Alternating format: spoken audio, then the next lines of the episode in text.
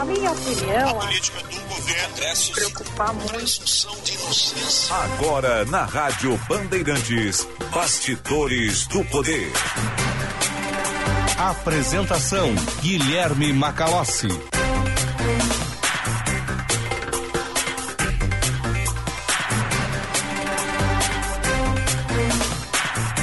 14 horas e 1 minuto, está começando mais uma edição do Bastidores do Poder nas ondas da Rádio Bandeirantes. Eu sou Guilherme Macalossi, vamos até às 16 horas com análise, opinião, informação e serviço.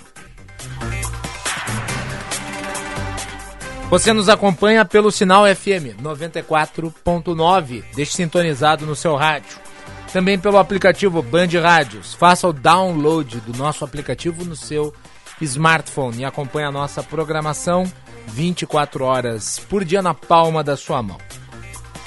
E tem o canal no YouTube Band RS. Você que estava assistindo pelo Esporte Bandeirantes, você vai nos acompanhar a partir de agora, encerrado o apito final, e né, pelo Band RS, aí através do Entre Amigos. Então sejam todos muito bem-vindos. Bastidores do Poder, analisando aqui os fatos políticos e econômicos e a repercussão na vida das pessoas. Você participa pelo chat no nosso canal Band RS ou também pelo WhatsApp 5198-0610949. 5198-0610949. Participe enviando a sua mensagem por escrito a leitura dos comentários ao longo da edição e também ao final dela. Bastidores do Poder no Ar nesse dia 7 de junho de 2022. Produção de Juan Romero. Central Técnica Norival Santos. Mesa de áudio de Luiz Matoso Bragas. Coordenação de redação Vicente Medeiros. Coordenação de jornalismo Osíris Marins. E direção geral de Lisiane Rosso.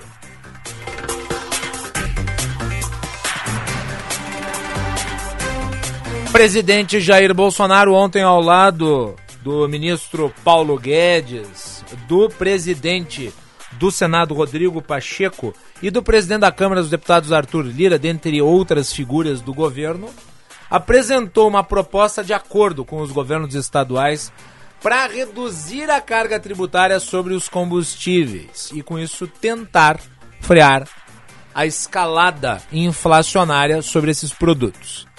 O acordo, em linhas gerais, prevê zerar o ICMS, o imposto que vai para os cofres estaduais, é o principal imposto estadual, sobre diesel e gás de cozinha, reduzir o ICMS e zerar impostos federais sobre gasolina e etanol, compensar os estados e o Distrito Federal por parte da perda de arrecadação.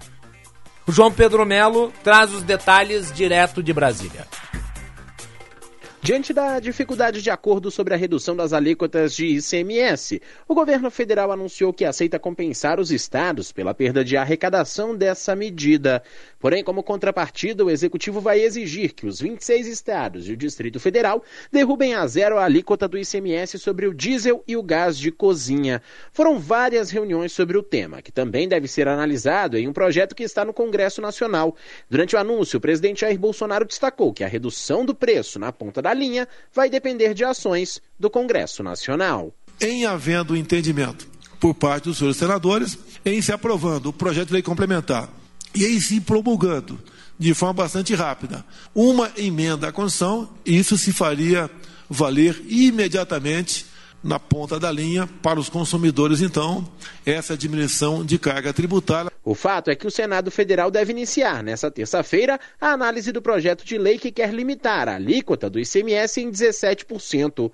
O tema tem relatoria do senador Fernando Bezerra Coelho, que fez várias reuniões ao longo da segunda-feira para tentar acordo com o Ministério da Economia e os secretários estaduais de Fazenda. Após todos esses encontros, que também contaram com a participação dos presidentes da Câmara e do Senado, Senado, a equipe econômica resolveu ceder à proposta de zerar a alíquota do ICMS, compensando os estados. Durante o anúncio, o ministro da Economia, Paulo Guedes, negou que a questão seja um subsídio e apontou que a ideia é fazer com que as medidas cheguem de fato aos consumidores. Nós vamos ressarcir os estados, transferindo receita para eles de forma que eles não tenham essa perda de arrecadação por estarem contribuindo para atenuar o impacto sobre o povo brasileiro dessa segunda grande guerra que nós estamos enfrentando. Guedes afirmou ainda que as grandes economias do mundo estão buscando formas de reduzir a carga tributária para lidar com a inflação.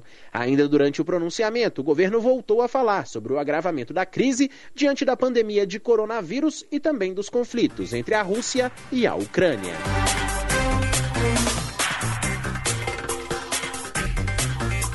O ministro da Economia, Paulo Guedes, explicou a ideia de ressarcimento aos estados em troca de ICMS zero. Vamos ouvir um trecho da fala do ministro Guedes. Então, nós estamos justamente renovando o nosso compromisso de proteção da população brasileira com uma cooperação entre os entes federativos. A ideia é justamente que uma parte que venha por esse teto, 17%, essa seja a colaboração dos estados e municípios, e o governo federal, por outro lado, transferindo recursos para qualquer redução de impostos que vá além disso. Então, se vai haver uma redução de diesel, se vai haver uma redução uh, dos impostos federais também, uh, como o, a CID uh, e PiscoFins, nessa PEC dos combustíveis e da energia, o governo federal se dispõe a transferir recursos, que é uma forma de fazer o repasse para estados e municípios, ressarcindo, transferindo receitas para que eles então possam reduzir. Nós vamos conversar agora com o colunista do Infomoney, Felipe Hermes, que já está conectado aqui ao Bastidores do Poder. Felipe, seja bem-vindo, boa tarde. Deixa eu começar lhe perguntando. Uh, o governo nega, mas tem todas as características de um subsídio, pelo menos um subsídio de forma mascarada. A pergunta é: na sua avaliação, é subsídio ou não é subsídio? Opa, Boa tarde, Guilherme. Boa tarde, pessoal. Prazer retornar aqui. Prazer é nosso. É, eu acho que não existe nem dúvida. Se você tem um gasto da população que está sendo transferido ao Tesouro Nacional, você tem um subsídio. É, se esse subsídio vai ser pago com receita de impostos que veio acima do esperado, ou se vai ser pago com receita recorrente de impostos, isso é uma outra questão. Mas é, é muito similar aquilo que a gente fazia, por exemplo, em 2011, 2012, de utilizar o excesso de arrecadação, o superávit primário, para reduzir IPI para geladeira, para carros e para outras questões, né? Uh, agora o governo está fazendo em função dos combustíveis, que é um setor que tem uma alta de preços muito acima do índice de inflação oficial.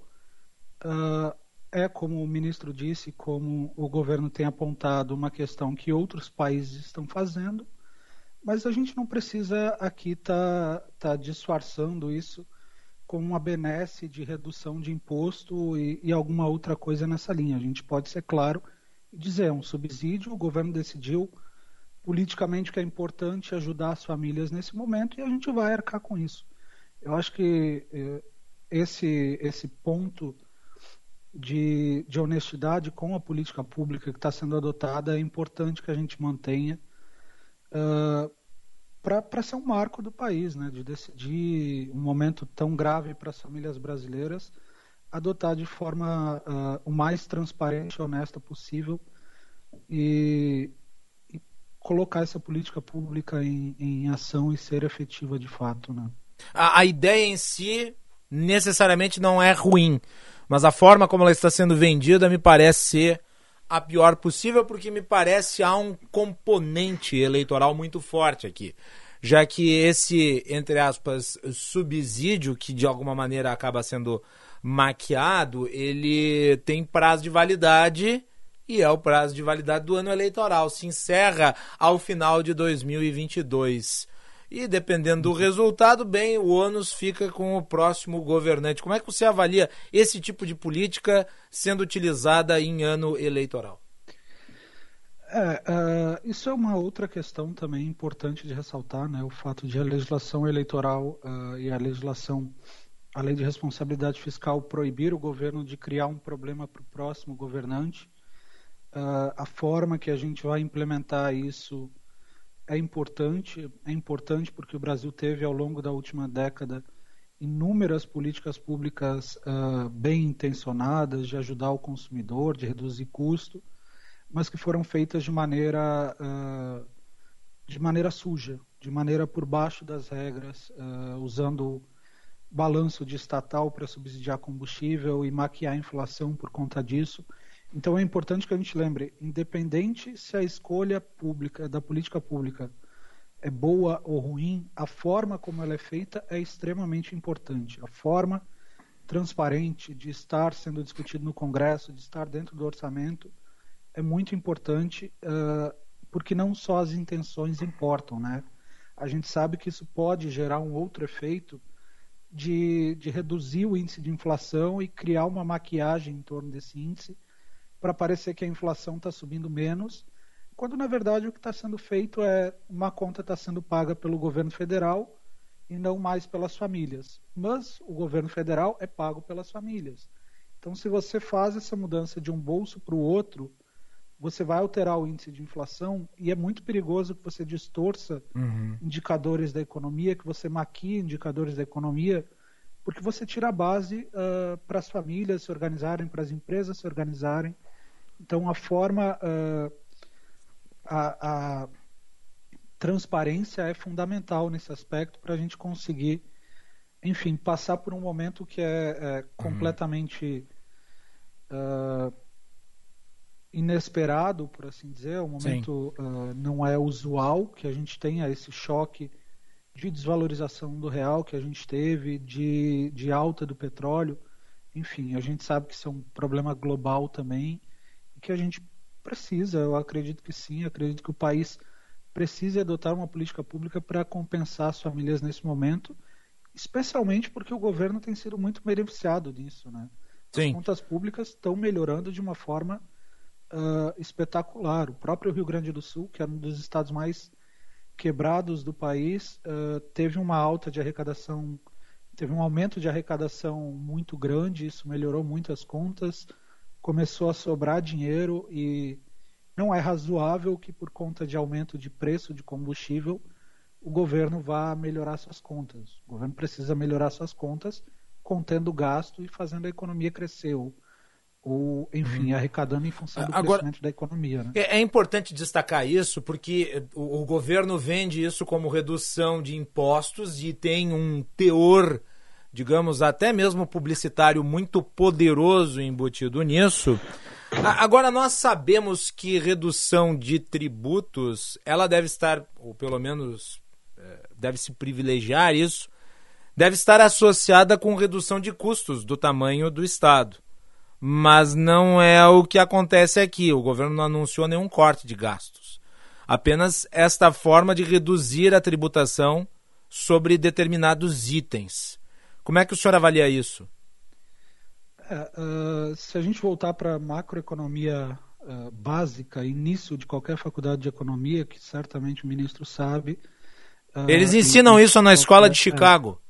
É, ensinam em, em, qualquer escola, em qualquer escola de economia.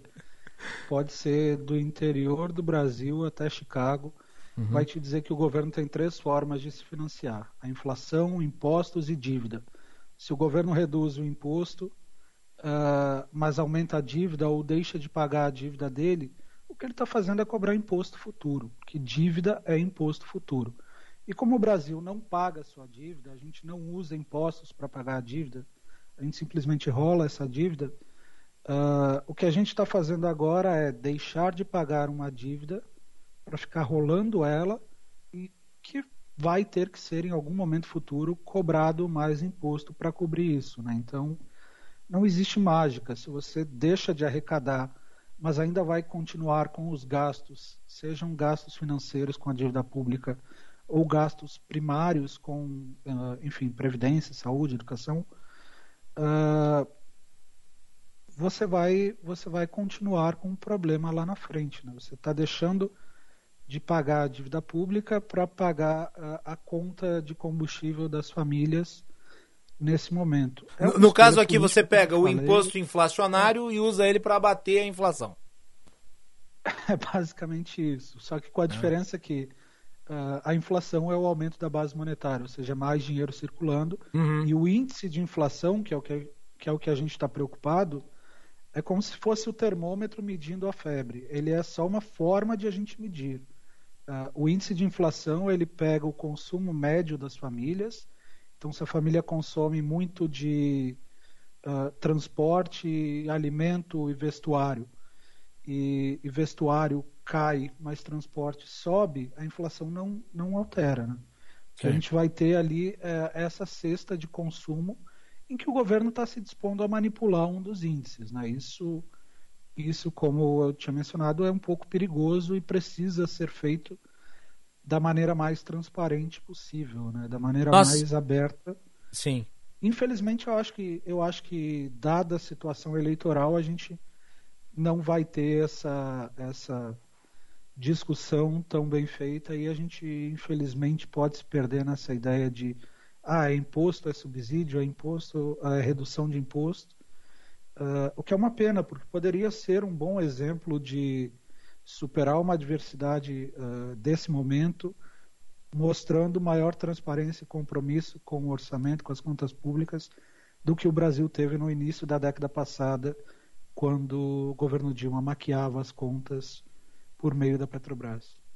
É, uh, agora é importante destacar que hoje o principal fator de elevação do preço dos combustíveis é o preço do barril do petróleo no mercado internacional, ao mesmo tempo em que nós temos também a cotação da, da moeda americana num patamar muito elevado no Brasil.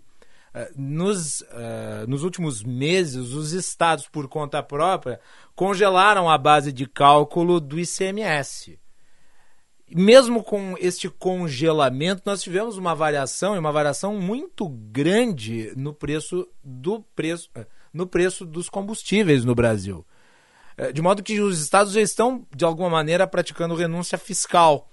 Eh, e daí eu lhe pergunto, tendo em vista a volatilidade do mercado externo, não há análises feitas pelos melhores uh, analistas internacionais em geopolítica, eles não conseguem ter uma previsão de quando a guerra, quando o conflito na Ucrânia se encerra, e até hoje pela manhã eu comentei, a Ucrânia não parece ter capacidade de expulsar as tropas russas de seu território, nem a Rússia parece ter capacidade de invadir a Ucrânia e concluir a guerra, ou seja, se estabelece uma situação de impasse, uma situação de indefinição, e com a indefinição bélica, a indefinição econômica, já que traz é, des, desborda para além das fronteiras é, em que se dá o conflito, é, com todo este conjunto de situações afetando o mercado global de combustíveis, a possibilidade muito forte de que você implemente essa política que é de subsídio mascarado. Você tem um efeito de curto prazo sobre o preço dos combustíveis, mas ali adiante, com nova mudança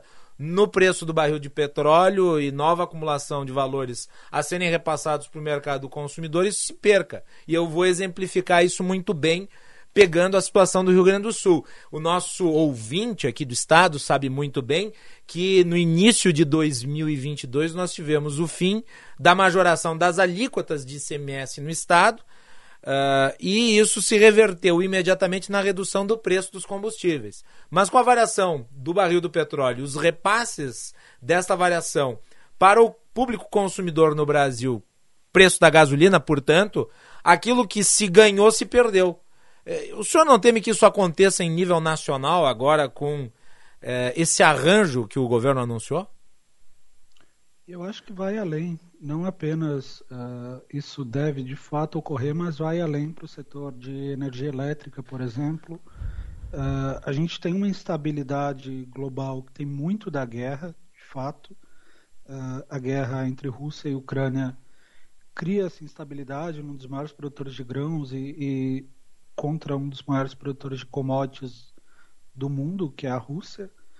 Uh, e essa instabilidade ela se soma a uma outra que a gente plantou de certa forma, que é a da transição energética. Né? O mundo escolheu uh, ali no início da década passada fazer uma transição energética para meios menos poluentes, fontes mais renováveis, uh, fontes de energia renovável como eólica e solar são fontes intermitentes, são fontes que podem variar muito de um ano para o outro e pelo menos até a gente completar essa transição, daqui a 10, 15, 20 anos, a gente ainda deve ter essa instabilidade. Né? Eu lembro que começo de 2021, por exemplo, a Bloomberg estava citando que essa poderia ser a década uh, da instabilidade no setor de energia como um todo. Uhum. Porque você tem potências como o Reino Unido, por exemplo, que em 2020, salvo engano, teve 28% da sua energia gerada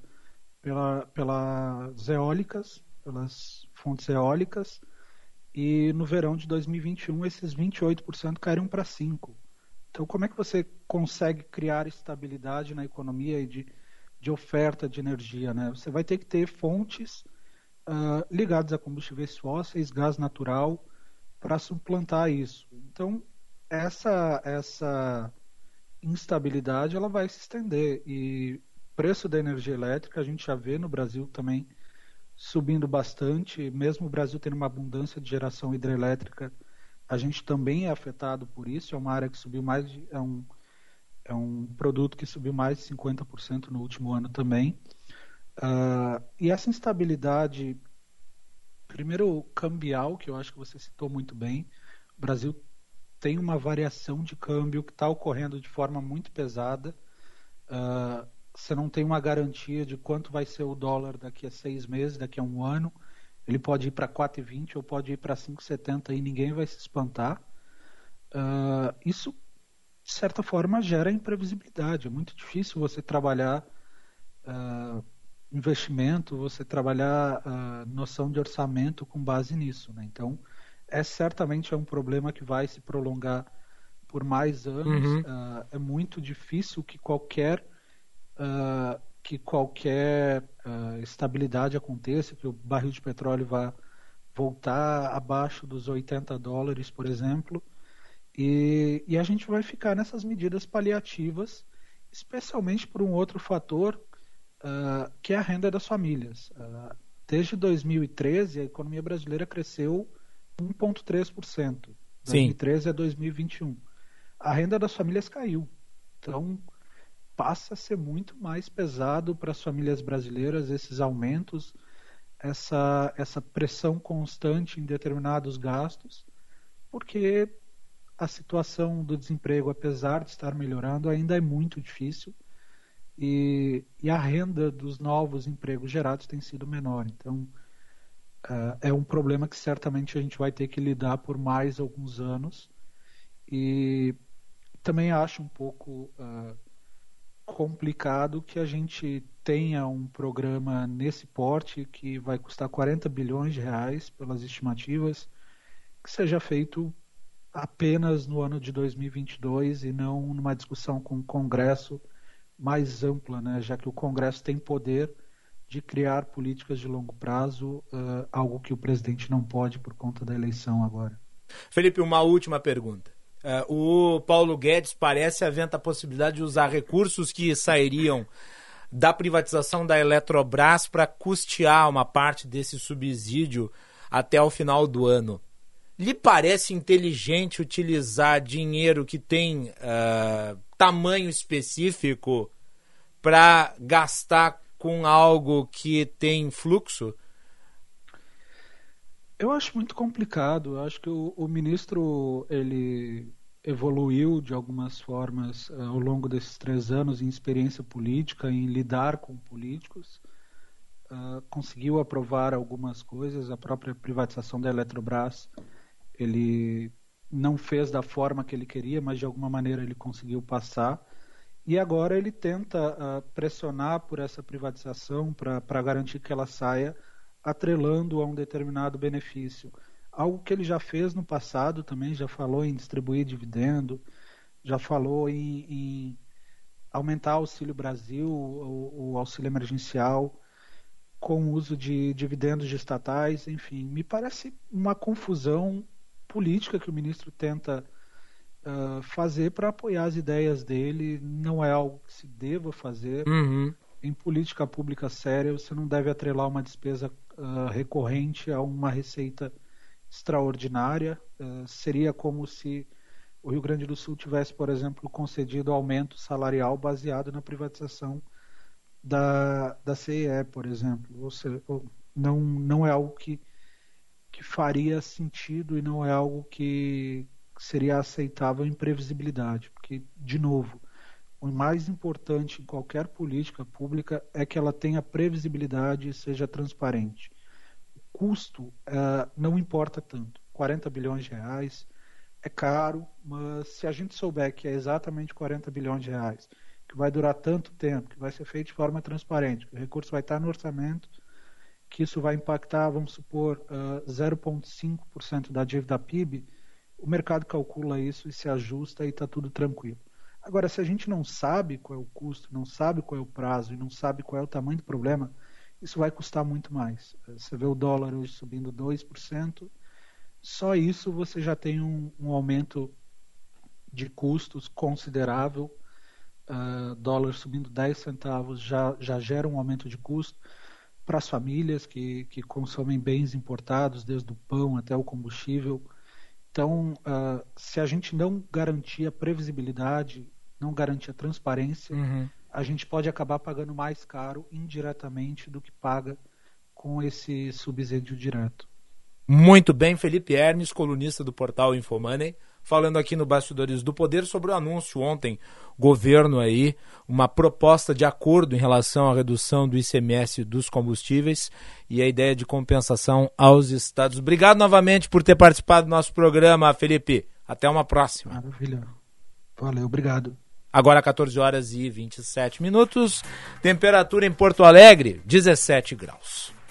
Você participa do Bastidores do Poder pelo WhatsApp 98061 0949. 98061 0949. Dois pontos aqui no início dessa nossa análise que continua na sequência. Primeiro, nós estamos falando da tentativa de diminuição de impostos sobre itens específicos sem que se anuncie nenhum tipo de corte de gastos. Aqui nós temos é, um subsídio mascarado. O Felipe Hermes lembrou muito bem os subsídios que eram praticados durante o governo Dilma Rousseff. As políticas de subsídio do governo Dilma Rousseff nos levaram à insolvência e custaram muito caro no médio e no longo prazo. O outro aspecto é este último que nós tratamos agora, ou seja, a ideia de se utilizar os recursos originados de um processo de privatização, ou seja, é o dinheiro que tem um, digamos, elemento, um componente de limitação, ele é um recurso finito para utilizá-lo em uma despesa continuada. E o Felipe Hermes exemplificou muito bem. A mesma coisa seria se o governo do estado, com a privatização da CE, tivesse conferido um aumento para o funcionalismo. Aquele recurso acaba, mas o compromisso de pagar o funcionalismo continua. Então, duas medidas que são absolutamente contraditórias do ponto de vista do que se supõe ser uma política liberal. Nós vamos tratar agora, na segunda fase dessa análise, do impacto fiscal. Porque se fala muito em furo no teto de gastos. Antes disso, as informações do trânsito. Vem aí a Karina Chagas. Serviço Bandeirantes. Repórter Aéreo. Conta com a 99, são mais de 50 recursos para tornar as viagens mais seguras. Acesse segurança.99app.com e saiba mais. Muito boa tarde, Guilherme Macalossi. Boa tarde, Karina. Na Protásio Alves, sentido bairro, ali na altura do bairro Petrópolis. Após acidente entre carro e caminhão. Já no sentido centro, observo muita dificuldade próximo à terceira perimetral por conta de carro com pane mecânica. Também há um trecho de lentidão no acesso ao viaduto Tiradentes. As avenidas Ipiranga e Beto Gonçalves estão fluindo bem, podendo ser alternativas nesse momento. Conta com a 99, são mais de 50 recursos para tornar as viagens mais seguras. Acesse segurança.99app.com e saiba mais.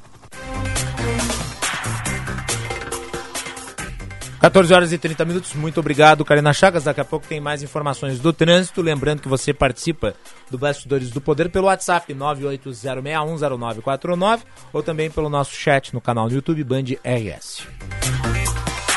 Bastidores do Poder aqui na Rádio Bandeirantes, no Rio Grande do Sul, com o patrocínio da Escola Superior dos Oficiais da Brigada Militar e do Corpo de Bombeiros Militar. Realizando sonhos, construindo o futuro. E Sinoscar. Sinoscar, compromisso com você. Falamos sobre os aspectos gerais da ideia do governo e as suas contradições. Agora vamos examinar um elemento fundamental aqui, que é o impacto fiscal. Nosso entrevistado de agora se junta nesta análise é o Daniel Cury, diretor executivo do IFE, a Instituição Fiscal Independente. Daniel, seja muito bem-vindo ao Bastidores do Poder. É um prazer recebê-lo pela primeira vez no programa. Boa tarde, Guilherme. É um prazer para mim estar aqui com vocês. Muito bem. O IFE que faz um trabalho desde muito tempo, à época presidido pelo Felipe Salto, que hoje é secretário da Fazenda do Estado de São Paulo, de acompanhamento das contas públicas. Quando se fala de uma proposta com impacto que pode chegar a 50 bilhões de reais, segundo cálculos do governo, os estados talvez calculem por mais, a preocupação é: teremos rombo? Teremos mais um furo no teto de gastos? Eu gostaria de começar por aí, Felipe. Aliás, Daniel, desculpe. é, bom, Guilherme, provavelmente a gente vai ter, ou vai ser criada uma nova exceção no teto de gastos, para que seja feita essa, essa chamada compensação que o governo prometeu aos estados. Então vamos explicar o que, que seria isso, né? É, o governo ele pretende, por meio de uma proposta de emenda à Constituição, zerar as alíquotas do ICMS é, sobre, é, sobre combustíveis. Né? Uhum. É, e ele diz que essa perda, o ICMS é um imposto estadual, essa perda de arrecadação dos estados vai ser compensada pelo governo federal. O que, que isso quer dizer do ponto de vista fiscal? Uma nova despesa, que essa transferência vai ter que ser feita. É uma despesa que, em tese, deveria estar, é, deveria ficar sujeita ao teto de gasto, que é essa regra que a União tem que seguir. O governo teria então duas opções. Ou ele estabelece nessa proposta de emenda à Constituição, essa PEC, que essa transferência não está sujeita ao teto de gastos, e aí ela cria uma exceção nova, ou ele utiliza, utiliza os chamados créditos extraordinários. Né? Basicamente, é uma exceção que já existe na regra. Então, quando há uma situação urgente, imprevisível, né, é, o governo ele pode adotar esses chamados créditos extraordinários para fazer esse tipo de despesa e aí ele ficaria fora do teto de gastos. Esse é mais ou menos o dilema que o governo tem. Ele, ele, ele tem a opção de atuar pelo lado da receita, né? ele pode abrir mão de receita, como ele está abrindo mão da receita que é dele, né? as receitas uhum. federais, os impostos federais, ou ele pode instituir algum tipo de, de gasto. Poderia ser um subsídio a caminhoneiros, a motoristas de aplicativo, ou poderia ser essa compensação pela perda de receita dos estados. Nesse caso, ele tem um problema que é o teto de gastos. Aliás, o seu antecessor na, na IFE, o, o, Felipe Salto, ele deu uma entrevista e falou que uh, a decisão do governo de anunciar isso foi uma brincadeira de mau gosto. Ela vai custar muito caro? Guilherme, pelo menos a parte federal a gente já tem uma estimativa. Uhum. Então, essa é, o governo também prometeu zerar né, o PIS, COFINS e a CID que incidem sobre a gasolina e o etanol. Essa parte tem uma estimativa de impacto da IFE. Em seis meses custaria cerca de 15,4 bilhões de reais em, em 2022.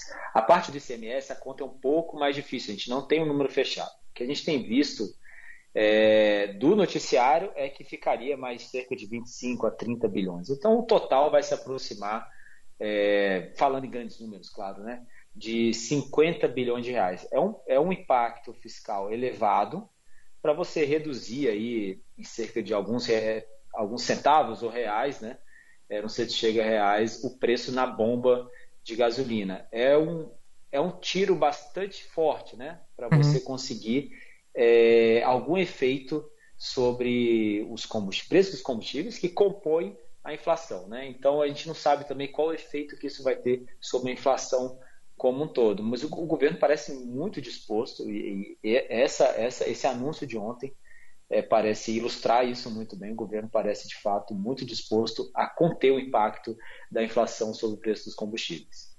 E me parecia que o governo estava disposto até mesmo ir além disso e pedir estado de calamidade para o Congresso Nacional, o que acabou sendo descartado pelo menos no primeiro momento, né? É, o estado de calamidade ele facilitaria as coisas. Por exemplo, o governo tem uma outra restrição que é a lei eleitoral. Se ele quisesse hoje criar um benefício, é, um auxílio assistencial para aquelas pessoas que dependem mais de combustíveis, por exemplo, ele poderia esbarrar na lei eleitoral que impede o governo, nesse período que a gente está agora, de conceder benefícios. É claro, a lei ela tem que proteger para que o governo de plantão, o incumbente, né, como a gente fala, ele não use o orçamento para aumentar suas chances de reeleição. Por isso que existe essa regra. Uhum. Então, é, o decreto de calamidade, ele aí não valeria a, a, a lei das eleições nesse caso. Então, o governo teria ampla liberdade para adotar essa e outras medidas que ele é, desejasse, e aí, de fato, sem infringir é, nas regras que existem, que dizem respeito à criação de despesa ou abrir mão é, de receitas. E, e na Isso sua avaliação, parece... eu sei que tem um componente político aqui, mas por que, que na sua avaliação, do ponto de vista econômico, talvez, por que o governo optou por não pedir estado de calamidade que precisa ser aprovado pelo Congresso e daí negociar uh, esta proposta, essa formulação aí de maneira a tentar uh, engajar os entes federados numa articulação de compensações? Guilherme, eu não sei exatamente por que, que o governo não foi por esse caminho, hum. mas eu poderia dizer que havia há uma discussão sobre a gente estar tá de fato no estado de calamidade, né? Então, esse é um conceito, no direito eles falam o conceito jurídico indeterminado. Quem que diz o que é um estado de calamidade, se deveria ou não decretar? É claro que isso é uma prerrogativa de quem? Do caso do Poder Executivo e do Congresso que aprovaria. Sim. Mas existiu uma dúvida se a gente de fato estaria é, nessa mesma situação. Por exemplo, em 2020 havia uma situação muito mais clara de calamidade. Né? A economia estava parada, as pessoas estavam em casa, né? trancadas em casa. Agora não é uma situação tão grave. Então, essa discussão já existia, embora a prerrogativa seja do Executivo e do Congresso, talvez isso tenha freado um pouco a vontade do, do governo. E outra que, por exemplo, algumas despesas, como reajustes salariais, não poderiam ser implementadas durante o estado de calamidade. Sim, e está se, discutindo, tá se discutindo aumento para o funcionalismo federal já desde a PEC dos precatórios. Desde a PEC dos precatórios, esse o governo, especialmente o poder executivo federal, ele tem uma dificuldade de encaixar um reajuste dentro das suas contas em 2022, né? E mas parece a cena com uma disposição, pelo menos a gente vê aí nas notícias de 5%, algum, alguma coisa nesse sentido que teria um custo aproximado de 100 bilhões no segundo semestre de 2022. Se você tivesse em estado de calamidade, você não poderia dar esse reajuste.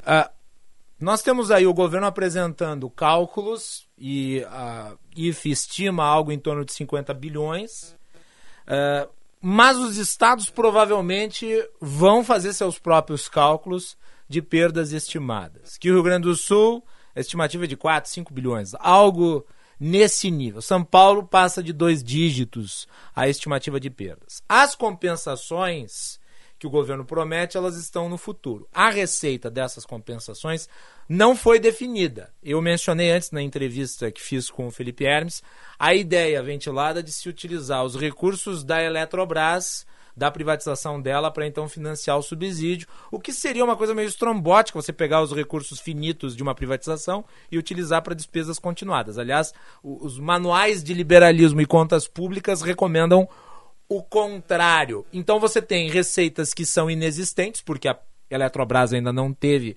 a sua privatização efetivada, compensações jogadas no futuro e perdas que podem ser estimadas no presente, ao mesmo tempo em que haverá uma diferença de cálculo entre o que o governo diz que foi a perda e o que os estados alegam que foi a perda. E daí eu me remeto a 1996. É, e você, estudioso que é né, das contas públicas, vai lembrar que em 1996 nós tivemos a famosa Lei Candir, que é discutida hoje ainda é uma discussão interminável sobre as perdas dos estados e as formas de compensação que nunca vem. Tem uma decisão do Supremo Tribunal Federal a respeito, mas o Congresso ainda não se debruçou e eu gostaria da sua avaliação a respeito disso. Nós estamos parindo a Lei Candir 2.0? Olha, Guilherme, lembrado. Né? É, lembrando que a, a Lei Candir é uma situação parecida porque seria uma compensação da União pela isenção do, do ICMS nas exportações dos estados. Então, os estados estariam perdendo arrecadação e seriam compensados pela União. Pela União. E como você disse, tem uma discussão de quanto que tem que ser compensado. Né? E essa é uma discussão que não acaba. É, e até hoje você paga cerca de 4 bilhões, é, a União tem um gasto de cerca de 4 bilhões é, ao ano com a Lei Candir. E essa pergunta, Guilherme, vai acontecer de novo. Sim. E a gente não precisa ir tão longe. Em 2020, vale lembrar que a gente, a União compensou também, ela, ela deu um auxílio financeiro aos estados e municípios por conta da pandemia. É, cerca de 60 bilhões, se você, é, se a gente for resgatar, né? Sim. E sempre haverá essa discussão, mas quanto que eu deveria ser compensado? Porque qual é o contrafactual? É assim, eu teria arrecadado quanto? Né? E essa conta sempre vai envolver estimativa. Então pode ser sim que a gente chegue agora em alguma situação do tipo que os estados questionem é, a, a, a, o volume de recursos que será compensado pela União, porque ele vai alegar que teria arrecadado mais, né, eventualmente sem essa medida. Agora me parece evidente, né, Daniel, que os estados também tiveram na parte das suas contas públicas um ajuste mais rigoroso do que o governo federal. Olha, Guilherme, é, eu acho que todo mundo passou por um ajuste nesse, nesse período recente, uhum. mas a gente já vê, por exemplo, e aí é um risco que envolve União, Estados municípios, ninguém está tá livre. Né? A, a, receita, como você bem sabe, está crescendo muito, a arrecadação do governo, impostos, e não só impostos, né? também exploração de recursos naturais, né? essas coisas, está crescendo muito. Parte disso é por conta da inflação. A inflação faz com que as empresas, faturem mais e recolham mais impostos. Né? Então tem um efeito da inflação muito forte sobre a arrecadação. Então a gente tem que tomar cuidado. Na. E aí você falou, você já tocou no ponto. Você usar um efeito que é transitório sobre a receita para criar gastos que são permanentes é um risco. E em 2022, a gente já vê, é, se não todos, a maioria dos estados concedendo reajustes salariais aos seus servidores. Então, é verdade sim que a União e os estados fizeram um ajuste é, nos últimos meses, mas em 2022 a gente já vê, de certa forma, é, uma reversão disso, principalmente na forma dos reajustes salariais que tem acontecido em muitos estados. Qual o risco aqui para a gente deixar bem claro? Uhum. Esse crescimento da arrecadação, parte dele, parte expressiva dele, não vai, vai se dissipar. Quando esse efeito se dissipar, você vai ficar com aquela despesa e pode ser que a sua receita não seja suficiente. Isso a gente ainda vai saber. O que a gente tem hoje, lembrando, né, a gente tem um anúncio de 27 minutos ontem, a gente não tem a PEC. Então essa questão da é, de você, de quanto que o governo vai compensar, eu acho que essa discussão vai ser feita dentro do Congresso, assim. E esse tipo de coisa vai poder ser modulado porque seguramente os estados, os governadores, eles vão querer garantir que haja uma compensação, se é que isso vai ser aprovado, claro, que haja uma compensação é, correta da perda de arrecadação que eles vão ter. Muito bem. Uh, nós estamos conversando com o Daniel Cury, que é o diretor executivo da Instituição Fiscal Independente, o IF, que é um órgão uh, que uh, é integrante do Senado Federal, órgão de acompanhamento das contas públicas, tem produzido relatórios bastante consistentes sobre as condições macro da economia brasileira. Uh, última pergunta que eu lhe, fa lhe, faço aqui, Daniel, é sobre uh, a natureza de um crédito extraordinário de maneira a eventualmente uh, suprir isso em termos de recurso. Como é que funciona dentro da lei do teto de gastos? Fica de fora? Fica dentro? Uh, a, a, compensação feita pelo executivo fica fora? Fica dentro? Como é que, como é que se explica isso para o público? Porque é uma, é uma coisa complexa. É. Assim, eu acho que a maneira mais fácil de pensar é se a gente raciocinar que essa transferência da União para os estados vai ser uma despesa, né? Sim. Vai ter recursos saindo do caixa da União entrando no caixa dos estados. Vai ser uma receita para os estados e uma despesa para a União. Que tipo de despesa para a União? A gente chama ela de despesa primária, porque ela não tem a ver com juros, né? ela não altera e altera o estado do endividamento né, doente. Então a gente chama isso de receita, despesa, desculpa, despesa primária. Bom, despesa primária, a gente tem uma regra na União que é um teto. A gente não pode exceder esse teto e a gente está perto. Então, se a gente criar, por exemplo, uma transferência, é, se a compensação for de cerca de que seja 25 a 30 bilhões, como é o que tem sido ventilado no momento, dificilmente a União conseguiria cumprir o teto dela, porque a despesa extrapolaria, ultrapassaria o limite.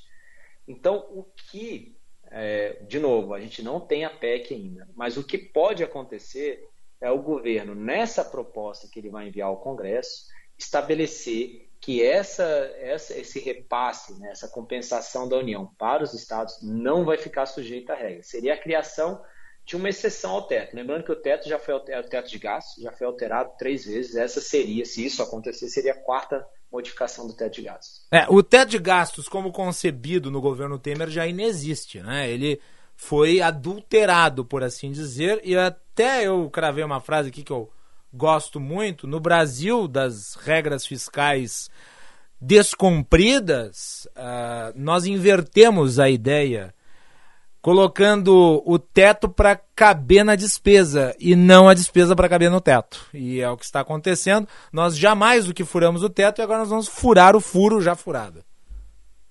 É, é, existe uma expressão também muito, muito usada em inglês, é como se a gente estivesse aumentando a, o tamanho das traves do gol, né? Uhum, é, Para poder acertar. Então, em geral, o que a gente tem feito, o teto de gasto tem sido o elo mais fraco nessa disputa com o crescimento da despesa. É, eu tinha dito que era a última pergunta, mas me, me ocorre outra, eu vou aproveitar e fazê-la aqui para o senhor. É, este subsídio mascarado, parece tem todas as características de um subsídio mascarado. Uh, ele se encerra no final deste ano. Uh, o risco fiscal para o início do próximo governo, seja ele qual for, qual é na sua avaliação? Bom, uh, recentemente a gente fez, a gente projetou as contas para o futuro, para os próximos anos, e o cenário é até melhor cenário fiscal para os próximos anos é até melhor do que a gente previa alguns meses atrás. É, como eu falei, a gente está tendo um crescimento da arrecadação, parte dele é devido à inflação e a gente não deve colocar isso na conta, mas parte dele pode ser algum tipo de ganho estrutural, a gente ainda está vendo quais são, o que está por trás disso. Então a gente tem uma memória, na, uma, uma, melhora na margem, na, nas projeções para os próximos anos, mas os riscos existem. Uhum. Então você, a gente colocou aqui é, reajustes salariais, né? Esse, é um, esse tem um impacto relevante e é um impacto permanente sobre a despesa. Algumas medidas que o governo pode ter no lado das receitas de isenção de tributos também são permanentes, como por exemplo a do IPI que ele fez por meio de um decreto em março. Isso vai ter um efeito permanente. Então o que a gente tem que estar sempre zeloso é com medidas que tenham um efeito prolongado e que a gente que a gente deveria fazer caber nesse espaço fiscal que a gente tem para os próximos anos. É, então, assim, a situação, o recado seria: a situação é, é, melhor, mas os riscos estão aí. A gente já viu a, a ampliação do auxílio, auxílio Brasil. Né? No ano que vem, o Auxílio Brasil vai ter um gasto muito parecido com o desse ano, isso não estava previsto antes. É claro, é um, é um, é um gasto meritório, sim, mas até o desenho poderia ser muito mais bem pensado, né? Isso não foi feito com, com a devida profundidade. Então, e, esses são os principais riscos, né? Criação de despesas ou a redução de receitas para os próximos anos, sem fazer uma avaliação é, contundente, sem mostrar um, uma, eu diria, um compromisso com a sustentabilidade das contas para os próximos anos. Muito bem, Daniel Cury, diretor executivo da Instituição Fiscal Independente. Muito obrigado por ter atendido o convite para falar aqui no Bastidores do Poder. Nós destrinchamos, e eu fico feliz em fazê-lo, uma proposta que é complexa, que ainda não está devidamente detalhada, que gera um debate público muito profundo, porque diz respeito a um problema real que todos nós enfrentamos. E eu, desde já, lhe parabenizo aí por ter assumido essa importante função no lugar do Felipe Salto ele deseja sucesso E em breve é, lhe convido no, de novo para participar aqui do nosso programa e falar a respeito das projeções da economia e das condições fiscais. Muito obrigado, parabéns. Obrigado, Guilherme, e a gente está sempre às ordens. Tá aí então. Daniel Curia, diretor executivo da Instituição Fiscal Independente. Bom, nós vamos terminar essa primeira parte do Bastidores do Poder com uma foto que eu acho que resume bem o que foi ontem o anúncio feito pelo governo. É, e daí é preciso contar o que aconteceu. O presidente chegou lá no Palácio do Planalto, estava ele, o ministro Paulo Guedes, o ministro Ciro Nogueira, dentre outros quadros. E eles começaram o evento sem a presença dos presidentes das casas legislativas. O Rodrigo Pacheco e o Arthur Lira chegaram atrasados. O Guedes começou a falar, o Bolsonaro começou a falar e ele foi interrompido. Primeiro por uma mudança de cadeira, as pessoas levantaram, depois elas sentaram de novo, aí mudaram de posição, aí ele começou a falar, aí chegaram os presidentes das casas legislativas e a grande jornalista fotográfica, a Gabriela Biló, ela publicou esta foto, ela tirou, ela conseguiu fazer este flagra, né, que mostra o presidente, vocês estão vendo aí, quem está nos acompanhando na live, uh, no canal no YouTube pode ver, o presidente Jair Bolsonaro, né, é, em meio, digamos, ao vazio, né? Ao vazio das cadeiras, daqueles que são seus interlocutores dentro do Congresso Nacional e que são fundamentais para a aprovação da matéria, já que hoje o poder político está concentrado né, no legislativo. Essa imagem, essa fotografia da Gabriela Biló na Folha de São Paulo, acho que resume bem e nos traz aquela frase: uma imagem vale mais do que mil palavras. Que foto, hein? Que registro. A Gabriela Beló é uma grande repórter fotográfica né? e vale a pena acompanhá-la nas redes sociais. Daí tá a foto com crédito. Braguinha, vamos pro intervalo.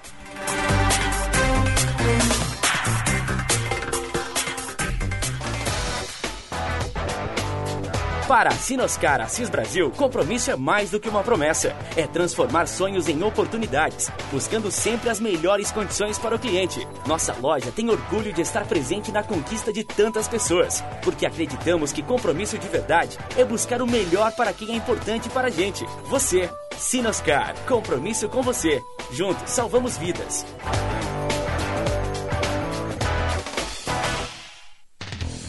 Conheça o curso de Direito da ESBM, com conteúdo voltado ao ingresso nas carreiras militares. O curso capacita você a ingressar numa das principais carreiras jurídicas do Estado. Saiba mais em www.esbm.org.br ou pelo telefone 51 981 47 92 42. ESBM, realizando sonhos, construindo o futuro. Cara, jogar online é demais e nunca trava. É, é para isso que eu pago internet. Conheça a Blue 3, internet de alta performance via fibra ótica com estabilidade total e 100% da velocidade contratada. Tudo para você ter muito mais diversão online. Tudo para você ter internet de verdade. Acesse blue3.com.br e consulte a disponibilidade na sua região.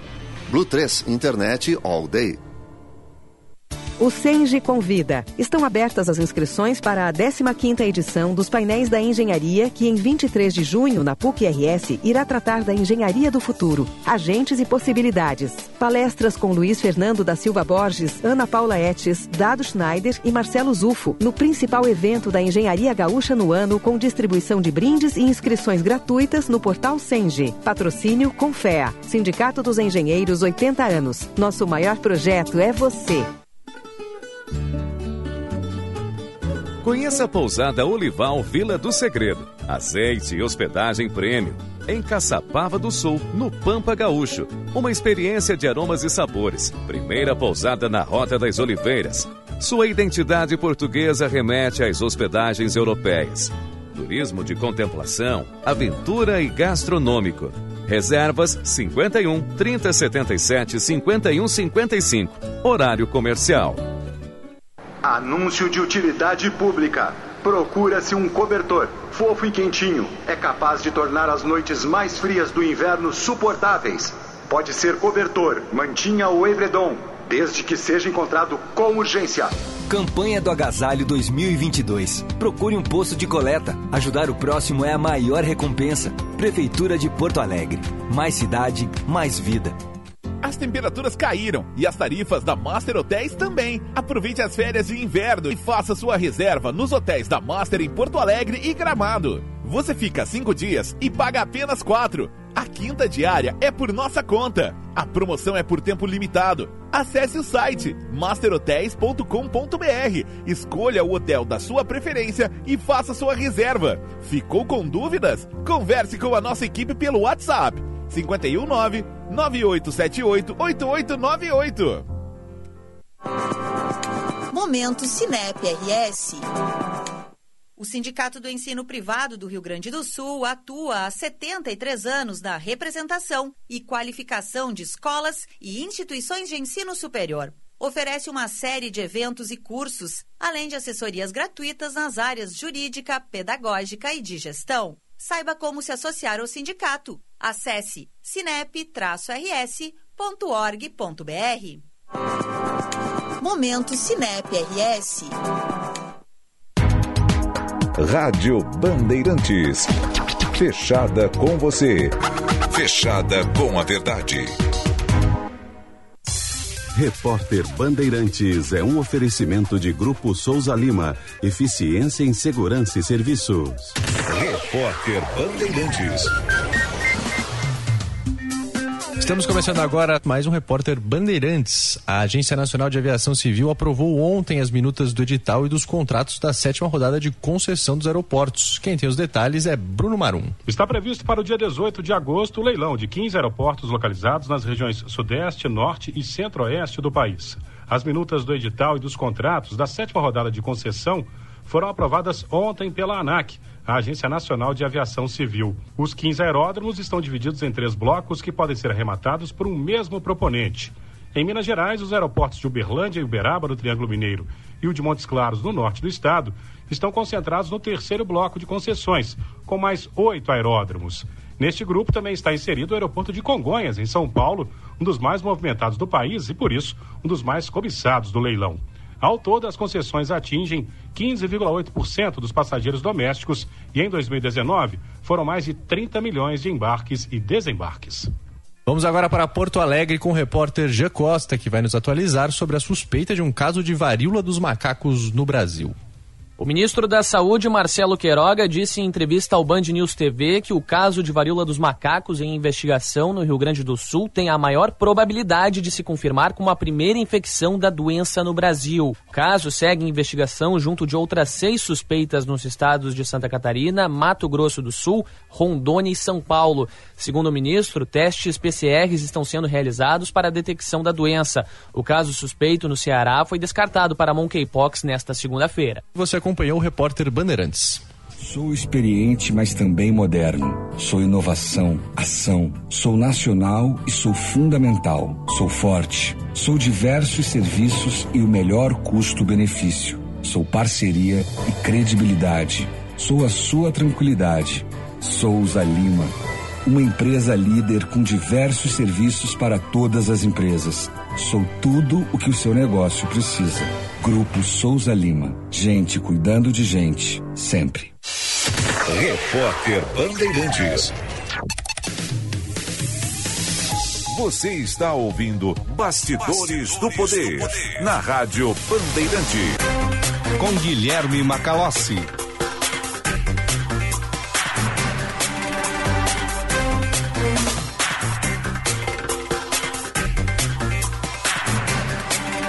No sinal eletrônico da Rádio Bandeirantes, 15 horas.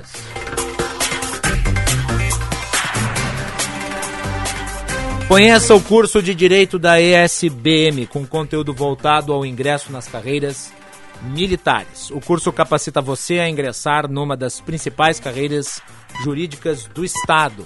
Saiba mais em www.esbm.org.br ou pelo telefone 5198147 9242. ESBM, realizando sonhos, construindo o futuro.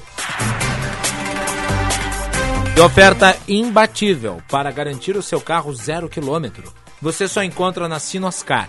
Tracker 2022 Turbo automático com parcelas a partir de 990 reais.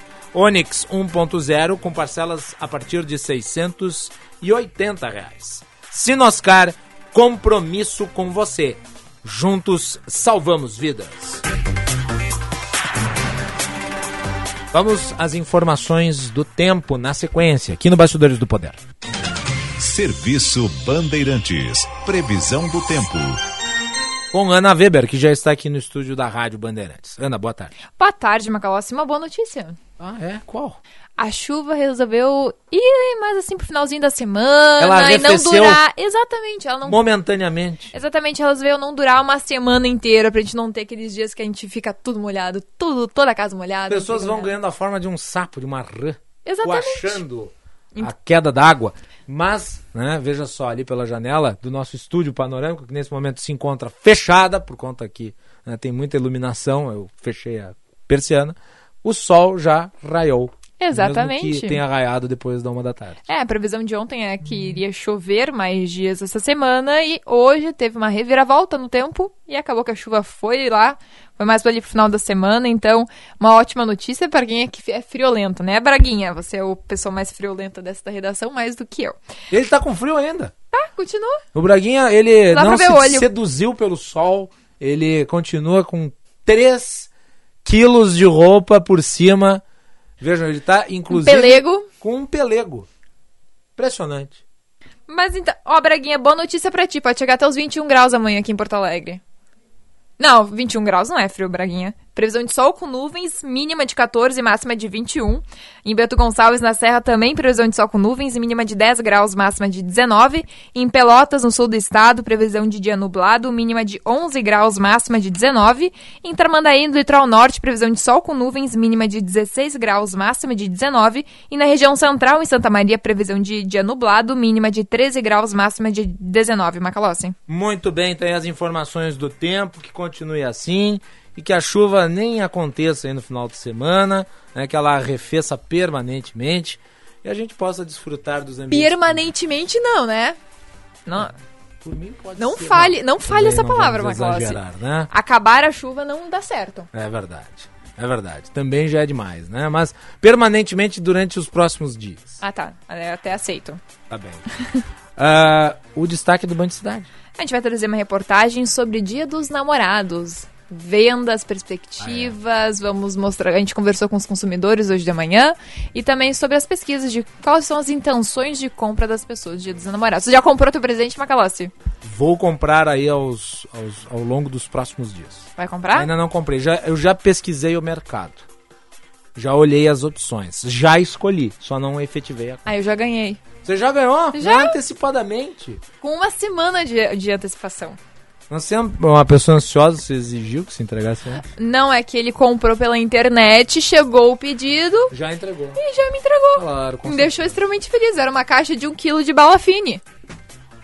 Um quilo de bala fine. Me surpreenderia se fosse um quilo de bergamota. Mas aí é por conta dela. Mas É. bergamota ela já tem em casa, É, Macalossi. Não precisa ganhar de presente. Ana, obrigado. Até mais. É isso aí. Band Cidade a partir das 10 para 7 na tela da Band.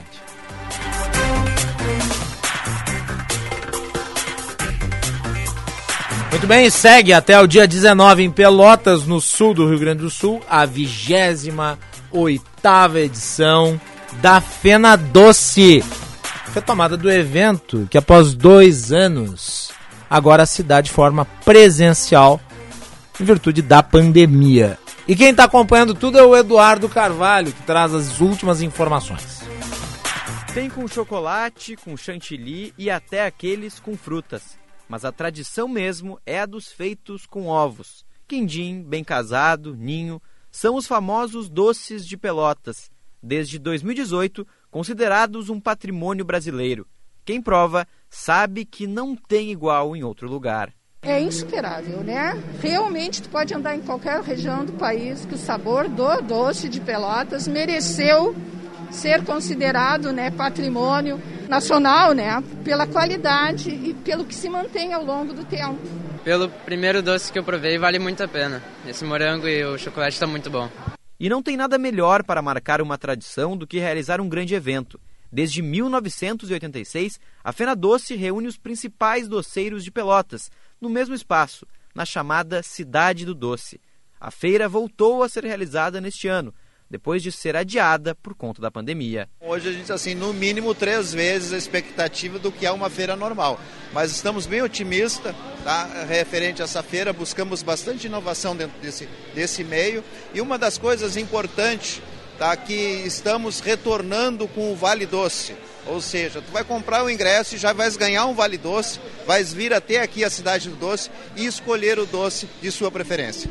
Com o passar dos anos, a Fena Doce se tornou uma multifeira, com uma grande estrutura para estandes no setor de serviços e até mesmo um espaço para agricultura familiar. Mas as estrelas da festa são os doces. Na última edição, realizada em 2019, mais de 1 milhão e 300 mil unidades foram vendidas. A Letícia é de Pelotas e desde pequena participa da Fena Doce.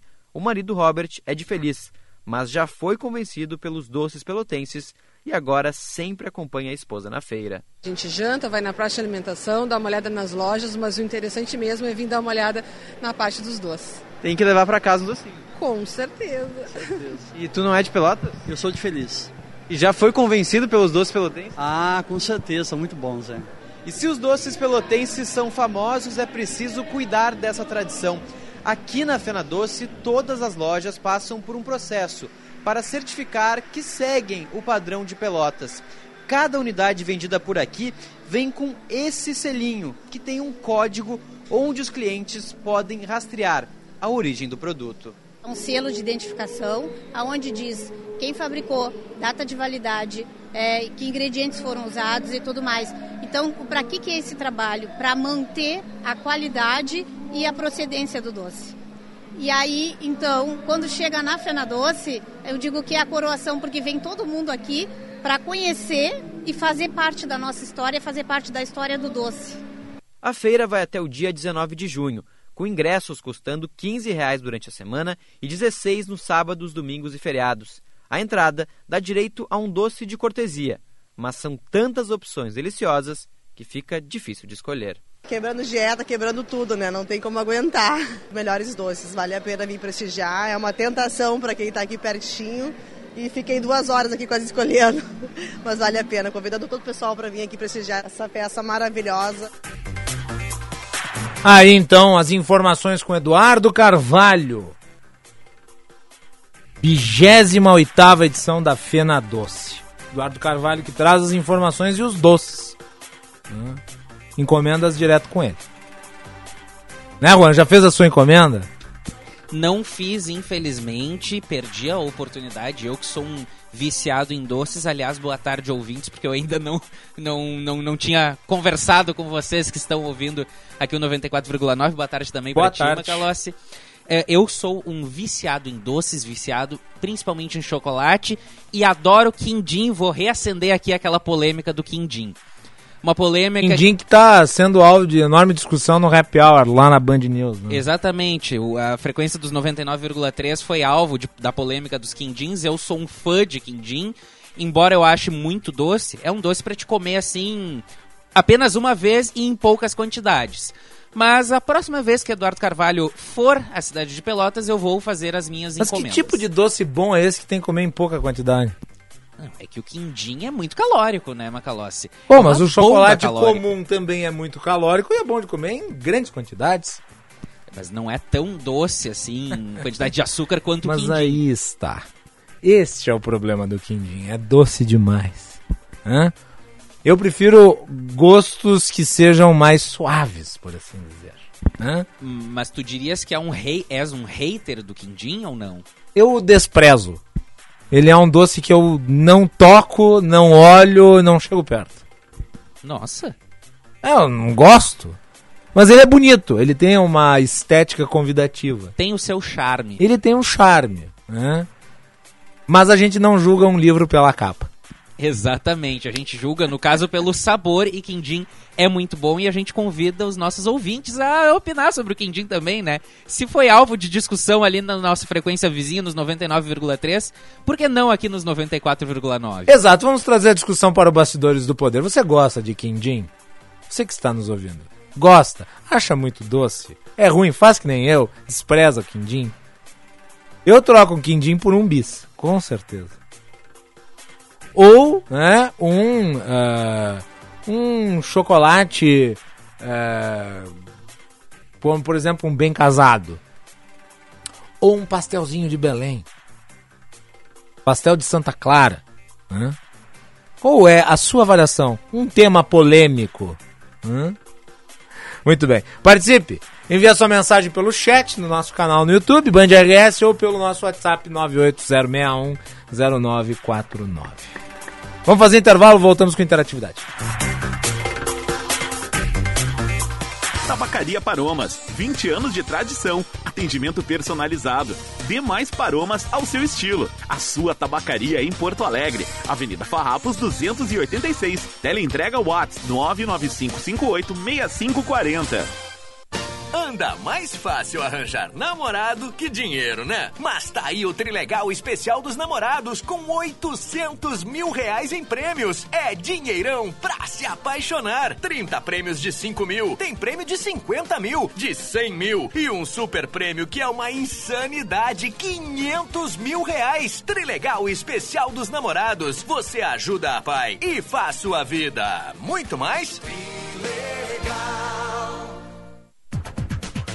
Aumente os negócios da sua empresa e diminua sua conta de luz. Faça como Paulo César Tinga e Pedro Yarley. Venha para Espaço Luz e saiba como gerar sua própria energia de maneira sustentável, com qualidade e garantia que só a número 1 um em energia solar pode te oferecer. Acesse espaçoluzenergia.com.br e economize já. Juntos por um mundo melhor. A Casa da Memória Unimed Federação Rio Grande do Sul apresenta a Mostra 100 anos da Semana de Arte Moderna. A exposição ocorre de 9 de maio a 10 de junho, na Rua Santa Terezinha, 263, em Porto Alegre. Visitação de segunda a sexta, do meio-dia até às 18 horas. Não perca a chance de conhecer peças que marcaram um dos momentos mais emblemáticos da história da arte no Brasil. Minuto Simers. O Sindicato Médico do Rio Grande do Sul atua em prol da proteção, saúde e da valorização aos médicos, através da defesa política, jurídica, contábil, ofertas e serviços totalmente especializados aos médicos. Associe-se ao Simers e tenha qualificadas facilidades em sua vida profissional e pessoal. Ligue 51 3027 3737. Simers. Defender os médicos é defender a saúde. Panvel Week continua com ofertas até 60% de desconto. Aproveite agora na loja, no site, no app e alô Panvel. Fralda Pampers Comfort Seg Bag XXG, 56 unidades na compra de duas, 62,90 cada. Sabonete em barra Dove com 6 unidades, 90 gramas cada por 18,50. Kit Pantene Bambu Shampoo mais condicionador por apenas 18,99. Não espere mais, aproveite. Panvel, economia bem você. Senhor empresário, alugue veículos para sua empresa com a maior locadora gaúcha. Citicar Aluguel de Veículos. Ter sua frota terceirizada permite mais recurso financeiro disponível para você investir no seu negócio. Com a Citicar, você tem uma empresa focada na sua frota, para você focar na sua empresa. Citicar, uma locadora feita de carros e pessoas. Para alugar, Citicar.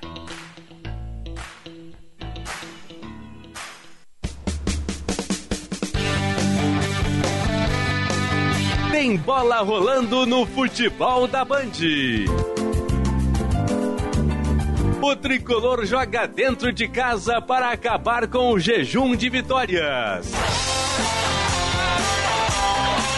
Gol! Grêmio e Novo Horizontino, com narração de Marcos Couto. A bola vai rolar nesta terça-feira às nove e meia da noite. E o futebol da Bandeirantes começa às 8 horas, com Tiger Junk e o jogo aberto. Jornada Esportiva. Parceria. Talco Pó Pelotense. Banrisul. Espaço Luz. KTO.com. Sinoscar. E Sanar Farmácias. Bandeirantes. Fechada com você, fechada com a verdade.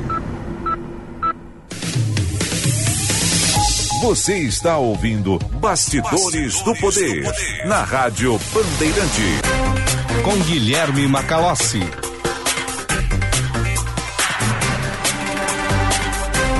Quinze horas e 15 minutos. O secretário da Fazenda de São Paulo, mencionado aqui antes, Felipe Salto, está dando uma entrevista agora para a Band News TV. Vamos ouvir um trecho. Ele fala sobre a proposta do governo em relação à redução do ICMS sobre os combustíveis e as ideias de ressarcimento aos entes federados. O Felipe Salto é um dos críticos da proposta. Do diesel e da gasolina, 17 bilhões de reais.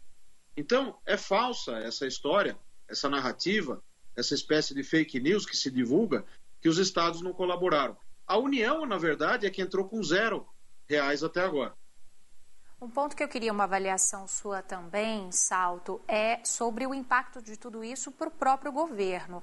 Porque o que foi falado ontem na coletiva do, do Guedes, do Bolsonaro, dos presidentes da Câmara e do Senado, foi que precisa de uma PEC, precisa se abrir um crédito extra.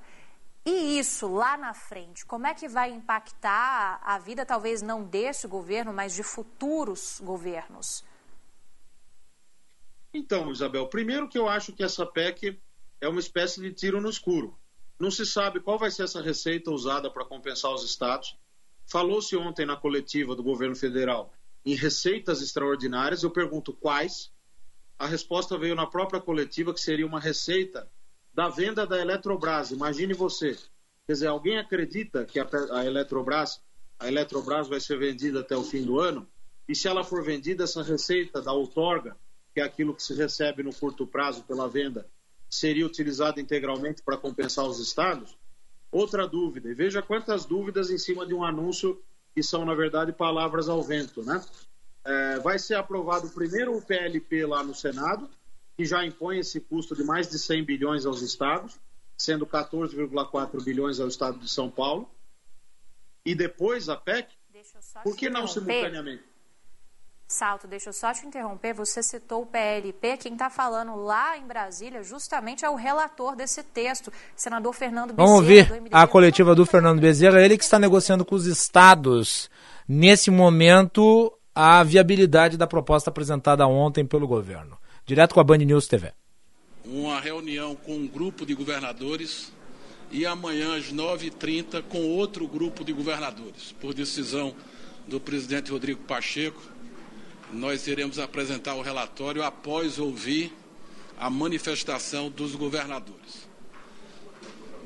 A matéria será é, debatida na sessão de quinta-feira, às 10 horas, quando eu farei a leitura do meu relatório no plenário, como também será feita a leitura do relatório da PEC, que é a PEC que está sendo chamada da PEC dos combustíveis, que vai abrir o espaço para compensação aos estados que queiram zerar as alíquotas é, de GLP e de diesel.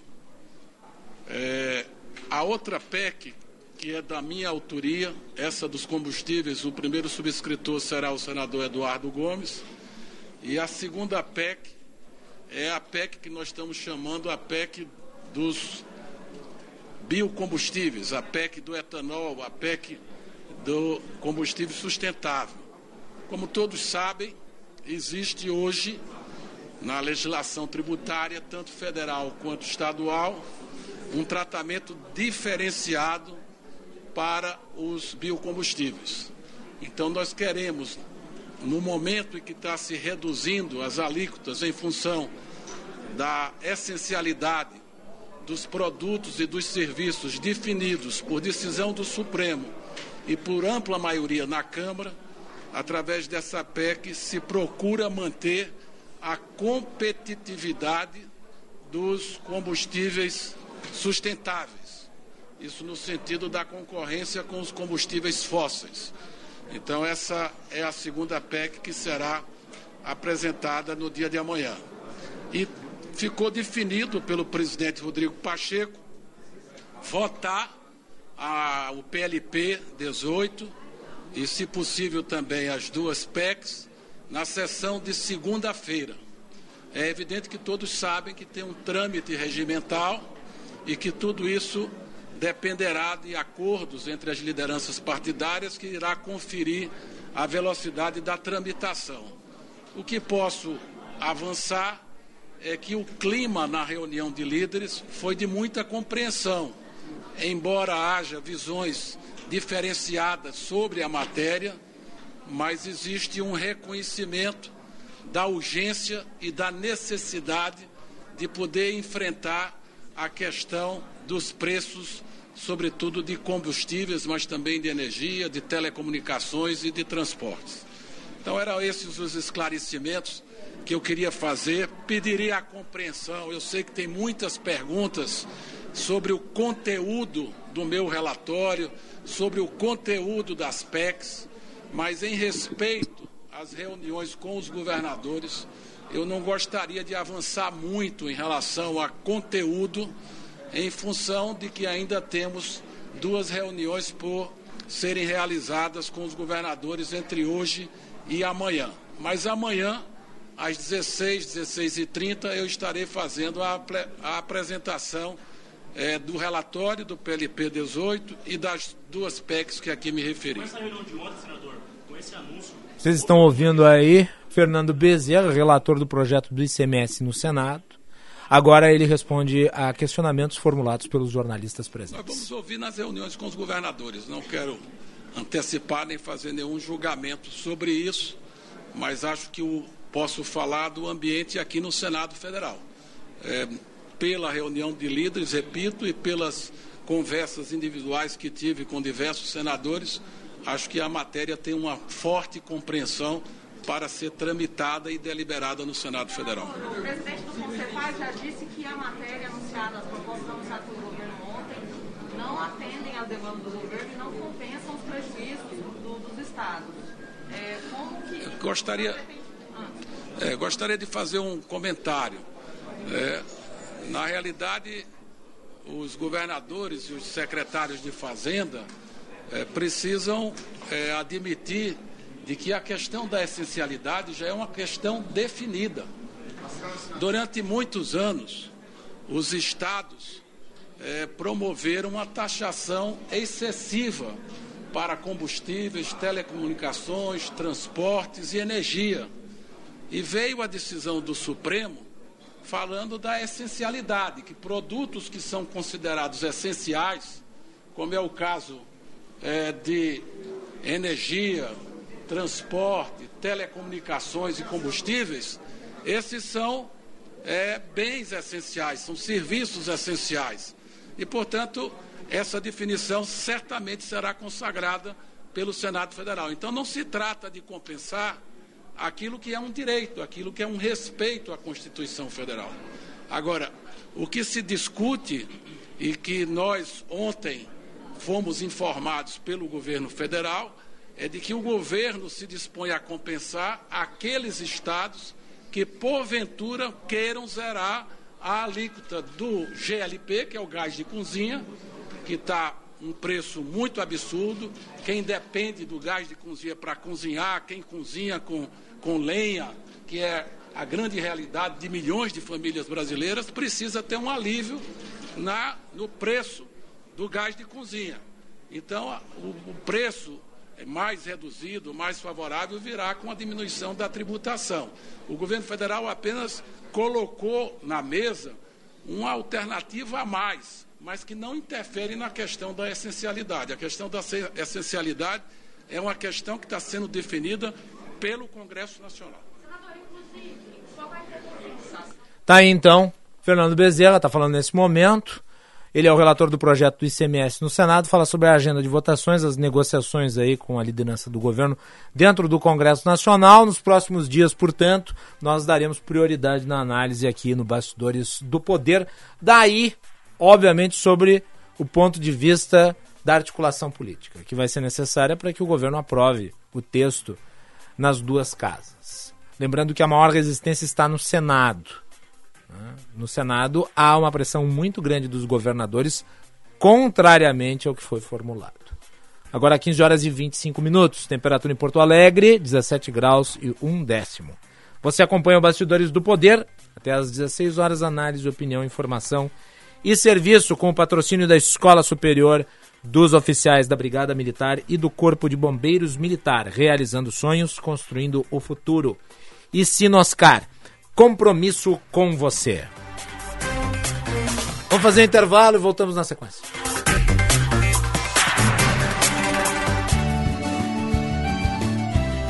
Agronotícias com Eduarda Oliveira. Você tem até o dia 19 de junho para aproveitar as delícias da Fena Doce em Pelotas, no sul do estado. A 28ª edição da Feira Nacional do Doce de Pelotas teve início no dia 3 deste mês no Centro de Eventos da Fena Doce. A feira este ano tem como tema Doces Reencontros e vai prestar uma homenagem aos 210 anos de Pelotas, celebrados em julho. Os visitantes que forem no espaço da agricultura familiar vão ter à disposição produtos de 34 agroindústrias do Rio Grande do Sul Sul, como vinhos, doces e compotas, queijos embutidos, melado e rapadura, sucos de frutas e nozes de 24 municípios gaúchos. Fazem parte dos 46 estandes, três empreendimentos de plantas e flores e nove de artesanato. Agronotícias. Oferecimento Senar RS. Vamos juntos pelo seu crescimento. Audi Topcar. Descontos de até 15% para produtor rural. No Insta, arroba topcar.audi. E Programa RS Mais Renda, da CMPC. Uma oportunidade de renda com plantio de eucalipto. Um grande projeto de revitalização e reurbanização está começando no nosso centro histórico. Nove ruas do quadrilátero central vão receber obras dentro de um projeto maior, o Centro Mais. Estão previstas a ampliação de calçadas, melhorias na acessibilidade, na pavimentação e na iluminação. Novos pontos de videomonitoramento e novas redes de abastecimento de água. É o nosso centro cada vez melhor. Prefeitura de Porto Alegre. Mais cidade, mais vida. Senhor empresário, alugue veículos para sua empresa com a maior locadora gaúcha. Citicar Aluguel de Veículos. Ter sua frota terceirizada permite mais recurso financeiro disponível para você investir no seu negócio. Com a Citicar, você tem uma empresa focada na sua frota, para você focar na sua empresa. Citicar, uma locadora feita de carros e pessoas. Para alugar, Citicar. Militec 1 é o primeiro e o melhor condicionador de metais do mundo. Militec 1 age diretamente nos metais do motor do seu carro. Sua tecnologia e capacidade de adsorção deixa esses metais 17 vezes mais resistentes, reduzindo o atrito em até 85%. Militec 1 resulta ainda em economia de combustível, potência, economia e proteção. Só com Militec 1. Use e comprove. Muita gente convive com o frio e com a fome. Doe agasalhos, cobertores, alimentos não perecíveis e cestas básicas. Em Porto Alegre, doe na Central de Doações da Defesa Civil, Brigada Militar, Corpo de Bombeiros, Rede Zafari Bourbon e Sesc. No interior do estado, doe nas prefeituras, Brigada Militar, Corpo de Bombeiros e no Sesc. Doe. Doe de coração. Campanha do Agasalho. Defesa Civil e Governo do Estado do Rio Grande do Sul. Sete Hotel Fazenda, junto ao mar e à lagoa, um sonho de lugar. Venha viver essa experiência. Comida com história, um show da culinária campeira gaúcha com costelão no fogo de chão e outras carnes, pratos típicos e mais de 50 sabores. Dom Sete Fazenda, turismo gaúcho o ano todo. Informações e reservas 51 997 720877. Para um novo você, uma nova Volkswagen.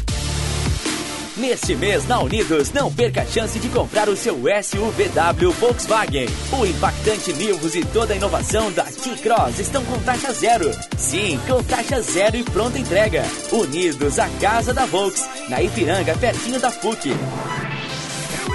Aproveite, é a sua oportunidade de ter um Volkswagen zero quilômetro. No trânsito, sua responsabilidade salva vidas.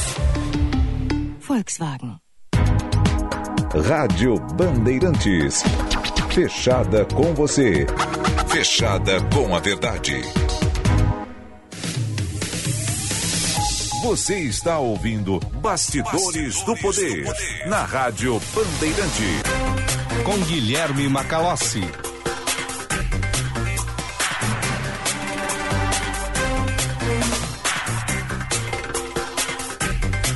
15 horas e 30 minutos. No bloco anterior, nós reproduzimos a coletiva de imprensa do senador Fernando Bezerra, que detalhou aí a agenda legislativa a partir do anúncio feito ontem pelo governo em relação ao ICMS. Nós destrinchamos a ideia do governo na abertura do programa com o Felipe Hermes e o Daniel Cury. E na sequência, no nosso canal no YouTube, Band RS, você vai poder conferir isso, né, especificamente cortado.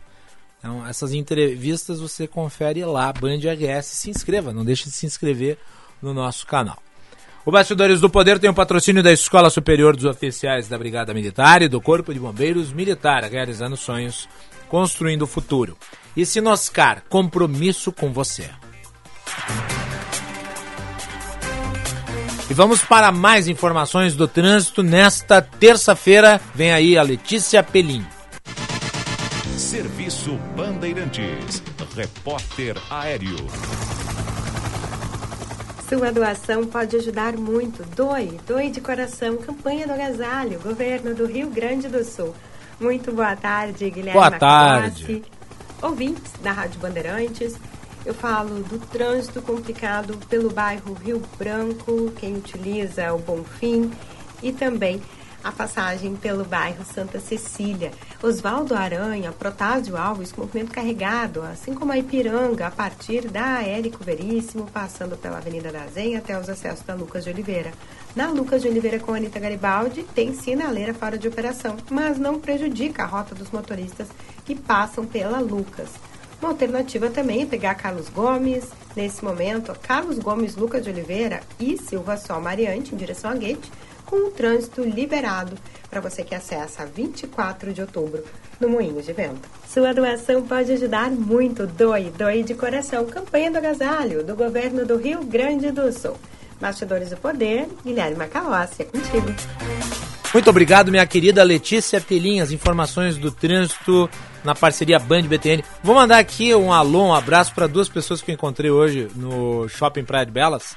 Primeira delas, a minha estimadíssima, fazia muito tempo que eu não a encontrava, minha estimadíssima tia-avó, Suzana Dutra. Esposa do meu falecido tio-avô, uh, o Caio Dutra é a cunhada da minha avó, fazia já algum tempo que eu não a encontrava. Um beijo grande, tia, que bom vê-la com saúde. Tava lá numa das lojas dando uma olhada, talvez para comprar alguma coisinha, né?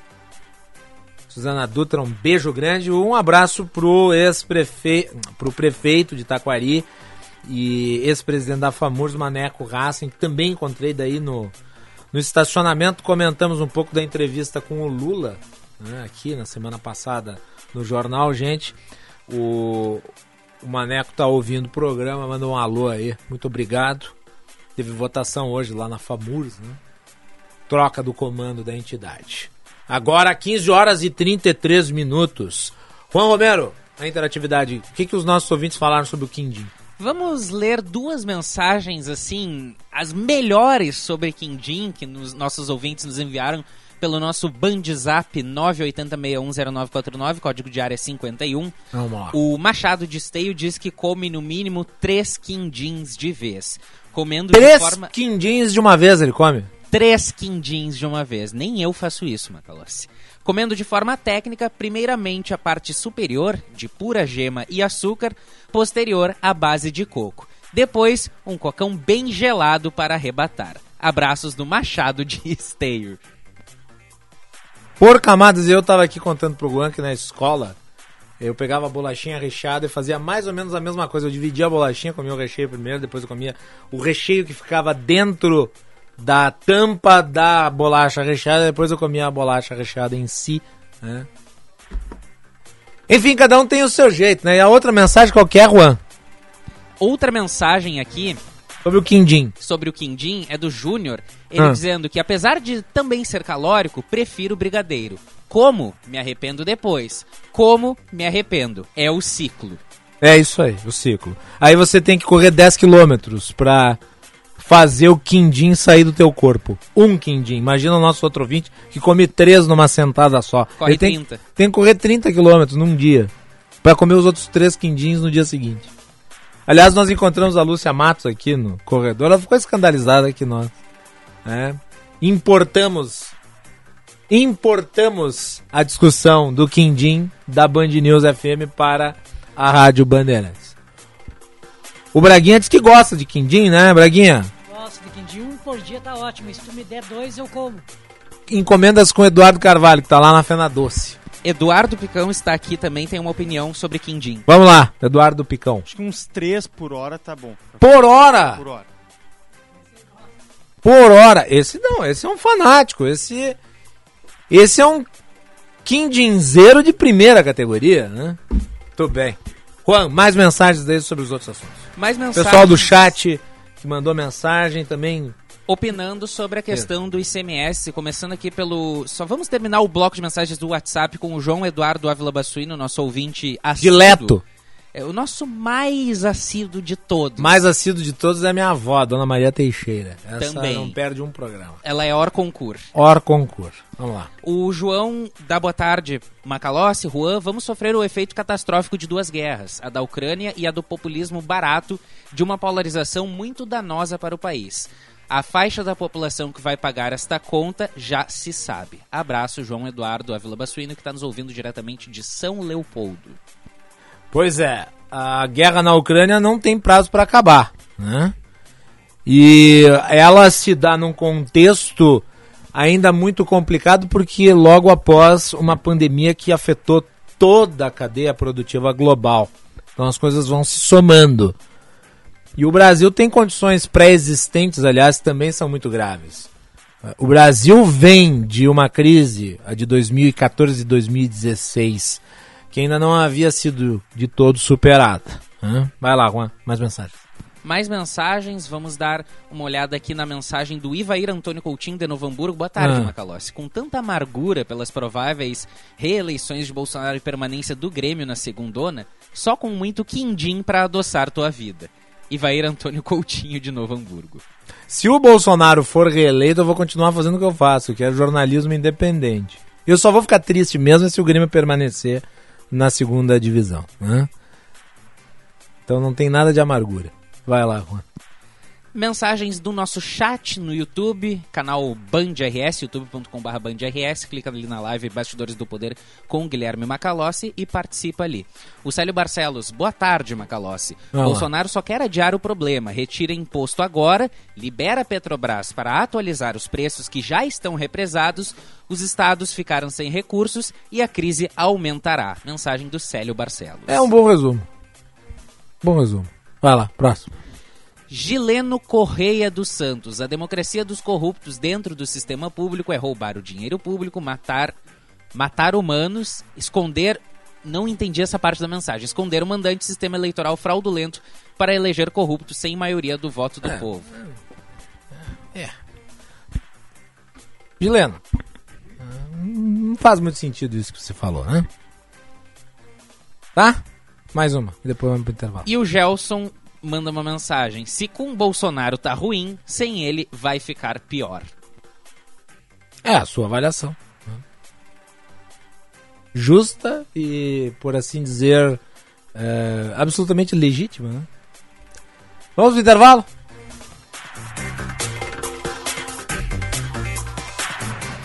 A BS Bios nasceu com o compromisso de construir um futuro mais sustentável, voltado para os princípios de ESG ambiental, social e de governança. Investimos no desenvolvimento do agronegócio e das energias renováveis. Nossas metas são até 2030 ser uma empresa carbono neutro e estar entre os três maiores produtores de biocombustíveis no mundo. Conheça mais em bsbios.com. BS Bios, juntos transformamos o mundo. Agende-se. Evento presencial, dia 8 de junho, das 12 às 14 horas. O Tá na Mesa será com presidente da FAMURS e prefeito de São Borja, Eduardo Bonotto. Tema: Os caminhos da retomada nos 497 municípios. Informações e transmissão pelas nossas redes sociais. Participe. Realização Federação. Apoio Rádio Bandeirantes. Atenção, fique atento. Beba água pura, muita água, livre de vírus e bactérias. Água sem cheiro, sem gosto, com importantes sais minerais, ideal para a sua saúde e de sua família. Purificadores e mineralizadores de água natural, gelada e alcalina, com ou sem ozônio é na WaterSul. Ligue o WaterSul 3231 4567. WaterSul, atenção total ao cliente 3231 4567. Visite o nosso site www.watersul.com.br. Conheça a pousada Olival Vila do Segredo. Azeite e hospedagem prêmio. Em Caçapava do Sul, no Pampa Gaúcho. Uma experiência de aromas e sabores. Primeira pousada na Rota das Oliveiras. Sua identidade portuguesa remete às hospedagens europeias. Turismo de contemplação, aventura e gastronômico. Reservas 51 3077 51 55. Horário comercial. Agora você tem mais um motivo para comprar a linha de produtos de qualidade e perfumaria da Coti, na rede Sanar de Farmácias. A promoção Que Beleza Coti, você pode ganhar prêmios a cada 35 reais em compras de produtos Coti. Prêmios de 500 reais por dia, 100 mil reais todo mês e um milhão de reais no final da promoção. Você compra a qualidade dos produtos Coti e ainda concorre a prêmios em dinheiro. Consulte o regulamento no site quebelezadepromo.com.br. Sanar Farmácias, sempre pensando em você. Seja uma empresa associada da CDL Porto Alegre. Tenha acesso às mais completas soluções analíticas para acelerar os resultados do seu negócio. Capacitações adequadas às reais necessidades de você e da sua equipe. E receba conteúdos e análises exclusivas que irão auxiliar no processo de tomada de decisão. Converse com nossos consultores e associe-se cdlpoa.com.br. CDL Porto Alegre. Soluções inteligentes para o seu negócio.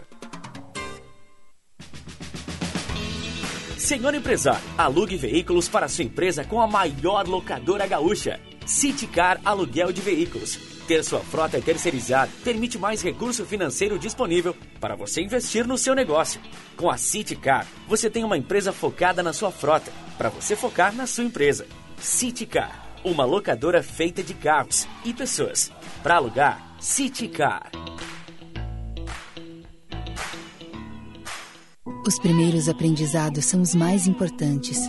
E para elevar a qualidade da educação infantil, o governo federal, por meio do Ministério da Educação, criou o programa Primeira Infância na Escola, com iniciativas para a formação de profissionais e avaliação das oportunidades de aprendizagem. Secretarias de Educação, façam sua adesão. Mais informações em gov.br/mec. Ministério da Educação, Governo Federal, Pátria Amada Brasil. Rádio Bandeirantes. Fechada com você. Fechada com a verdade. Com a verdade. Você está ouvindo Bastidores, Bastidores do, poder, do Poder na Rádio Bandeirante. Com Guilherme Macalossi.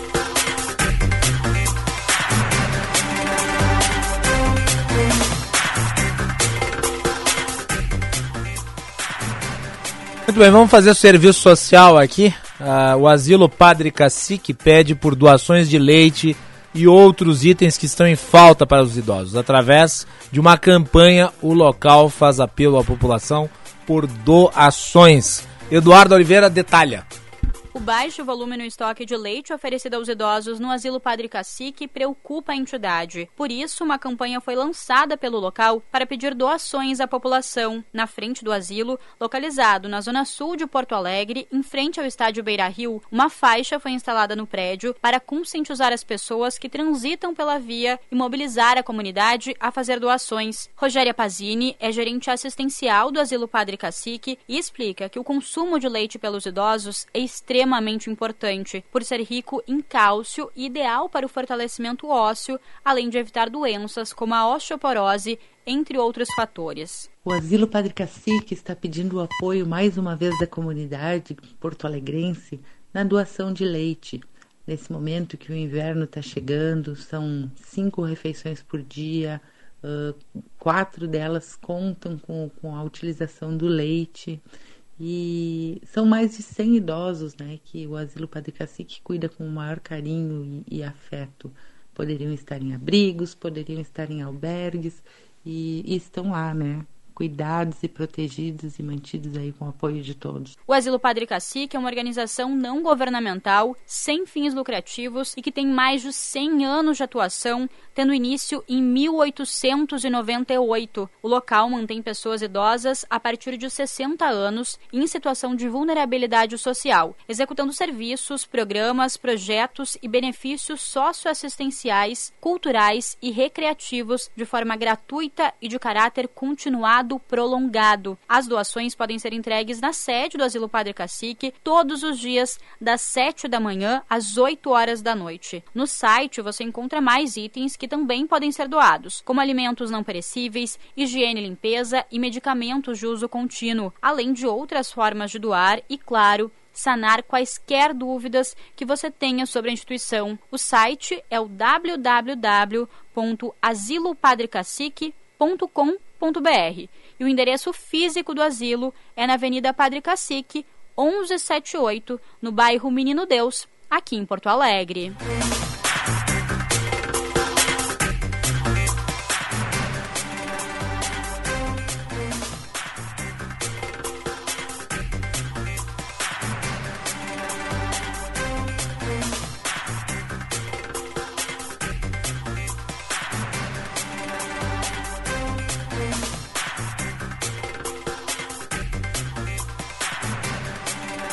Ah, então façam as doações. O Asilo Padre Cacique é uma instituição importantíssima em Porto Alegre, merece o apoio da comunidade.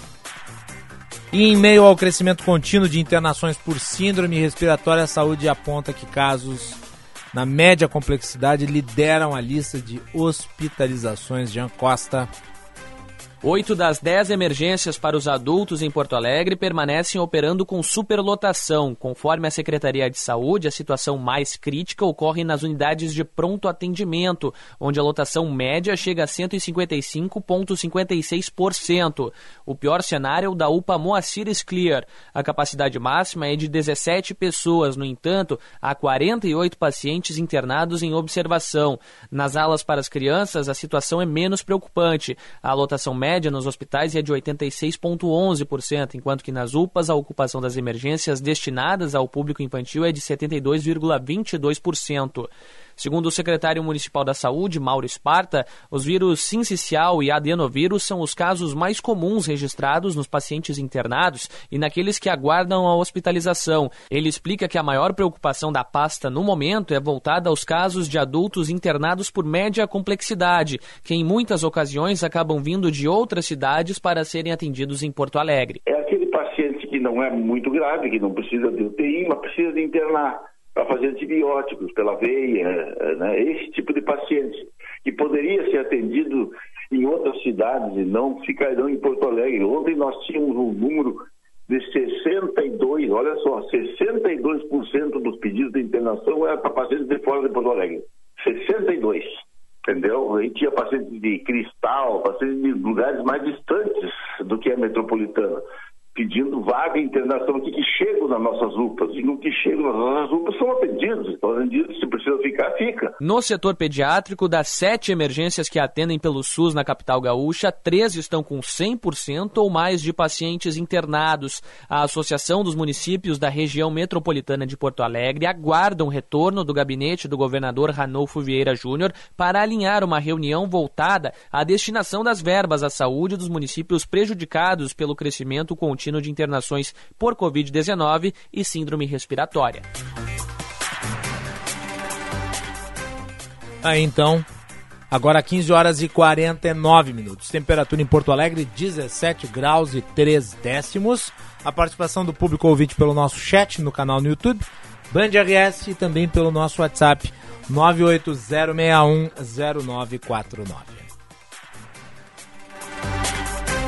E atenção, fique atento, beba água pura, muita água, livre de vírus e de bactérias. Água sem cheiro, sem gosto, com importantes sais minerais, ideal para sua saúde e de sua família. Purificadores e mineralizadores de água natural, gelada e alcalina, com ou sem ozônio, é na WaterSul. Ligue o WaterSul 3231 4567.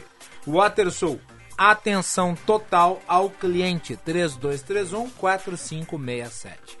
Visite o nosso site www.watersul.com.br. Muito bem, temos mais mensagens do público ouvinte, Juan. Temos várias mensagens. Temos várias. Temos algumas mensagens aqui comentando sobre essa questão do presidente Bolsonaro e uma outra mensagem especial que eu vou deixar para ler por último, Macalossi. Tá bem. Boa tarde, Guilherme. Participação do Luiz de Eldorado do Sul. Boa tarde, Guilherme. Bolsonaro ganhando a eleição, quem será o culpado pela quebradeira após este ato populista? Este ato ele se refere à questão do subsídio ao ICMS em relação aos estados, Macalossi. É, eu ressaltei aqui nas duas conversas que tivemos na abertura do programa, em que destrinchamos o anúncio feito ontem pelo governo. Uh, é um subsídio que tem prazo de validade, ele acaba no ano da eleição.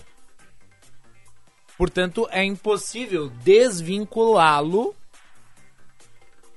do processo eleitoral. Né? E ele trará consequências econômicas, me parece que isso é evidente. Objetivamente, vai ter que se liberar dinheiro. Se dentro ou fora do teto, bem, veremos as especificações da PEC que vai ser discutida aí. Nós detalhamos né, uh, a ideia geral que foi apresentada ontem. Não tem lá muita consistência, mas eu devo dizer, não cheira bem. Não cheira bem pelos aspectos envolvidos. Como, por exemplo, essa de pegar dinheiro que é finito e aplicar numa destinação que tem ali um prazo muito mais extenso de custo pega a caixa e aplica em fluxo. Isso é ruim. Os manuais de economia não recomendam. De outro modo, está a se falar de redução de tributos sem redução de tamanho de despesa. É, e aqui tem nariz de porco, tem pata de porco, tem é, rabo de porco, tem cheiro de porco, no caso aqui, substitua porco por subsídio. Se tem todas as características de subsídio, mas tecnicamente não é subsídio, mesmo assim, subsídio é. E subsídio, nós sabemos, não é de todo positivo para a economia. Juan, mais uma mensagem, acabou de chegar. Exatamente. Macalossi, assim como foi feito com o ICMS no Rio Grande do Sul pelo Sartori e por Eduardo Leite, não é o questionamento aí complementar do Ivair Conti Antônio Coutinho de Novo Hamburgo. Eu não entendi a mensagem. Acho que Tem ele queria complementar. Sartori e o Leite mantiveram as alíquotas elevadas do ICMS. É isso que está falando? É, sim, eles mantiveram, são fato. Mas, se nós considerarmos aqui o paralelo, né? Acabou a majoração no início de 2022. Nós tivemos queda no valor do combustível na bomba, mas com a variação do preço do combustível, voltou a se elevar o valor e nós hoje pagamos um preço alto aqui. Isso com o fim da majoração. E mais, detalhe importante, com a base de cálculo do ICMS congelado. Como é que é? Eu fui convidado para um casamento? Exatamente, Olha Macalossi. Isso é, isso é, isso é para poucos, Macalossi. Vou lá. ler a mensagem. Se prepara, segura aí na cadeira. Vamos lá. Oi, boa tarde. Macalossi, eu não o conheço pessoalmente, mas gostaria de vê-lo no meu casamento em novembro. Será que você vem? Viviane Nunes. Ela complementa: Convidaremos outros profissionais da Rádio Bandeirantes, Fernando e Viviane Nunes. Bom, primeiro lugar, parabenizar ao casal, né? Mandaram uma foto. Mandaram uma foto. Tá aí. o Fernando e a Viviane Nunes.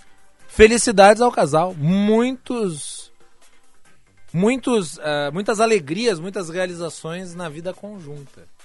Quanto à minha ida ao casamento, bem, aí eu não sei porque novembro ainda está distante, né? É perto do meu período de férias. Não sei muito bem ainda se vai dar para ir. Mas até lá nós conversamos, né? E podemos eventualmente estar presentes, por que não, né? Agradecemos aí o prestígio da audiência e também o convite para uma data tão especial. Aí já arrumou uma desculpa. KKKK, não, não é, realmente. Pode falar com o pessoal do RH. Então, minha cara Viviane, muito obrigado aí pelo convite, obrigado pela audiência. Né? E vamos conversando até lá. Tá bem? É isso. Juan, obrigado e até amanhã. Até amanhã, Macalossi. É isso aí. E Viviane, mantenha contato aí com a nossa produção e a gente pode ver aí, a depender da data, por que não? Seria um prazer. Muito obrigado a todos pela audiência. Venham a Atualidades Esportivas segunda edição. Fiquem ligados, hoje tem jogo do Grêmio. É, novo, sim, é exatamente este. Não dá para utilizar a palavra que descreve o sinal feito pelo Marcelão, mas a gente pode dizer que o momento é de aflição. Eu vou repetir rapidamente o comentário que eu fiz hoje pela manhã no programa Atualidades Esportivas, primeira edição apresentado pelo Benfica. Como diz o Denis Abraão, o Grêmio não pode. O Grêmio tem que somar pontos. E somar pontos pressupõe mais do que um ponto. Portanto, o Grêmio não pode empatar, o Grêmio tem que ganhar. É. O Juan disse que vai perder. Juan, depois passa na RH. Vai dar Grêmio hoje. Vai dar Grêmio hoje. Grêmio Novo Horizontino. É, eu espero. O JB tá entrando aí no estúdio. Na sequência, Atualidades Esportivas, segunda edição. Até mais.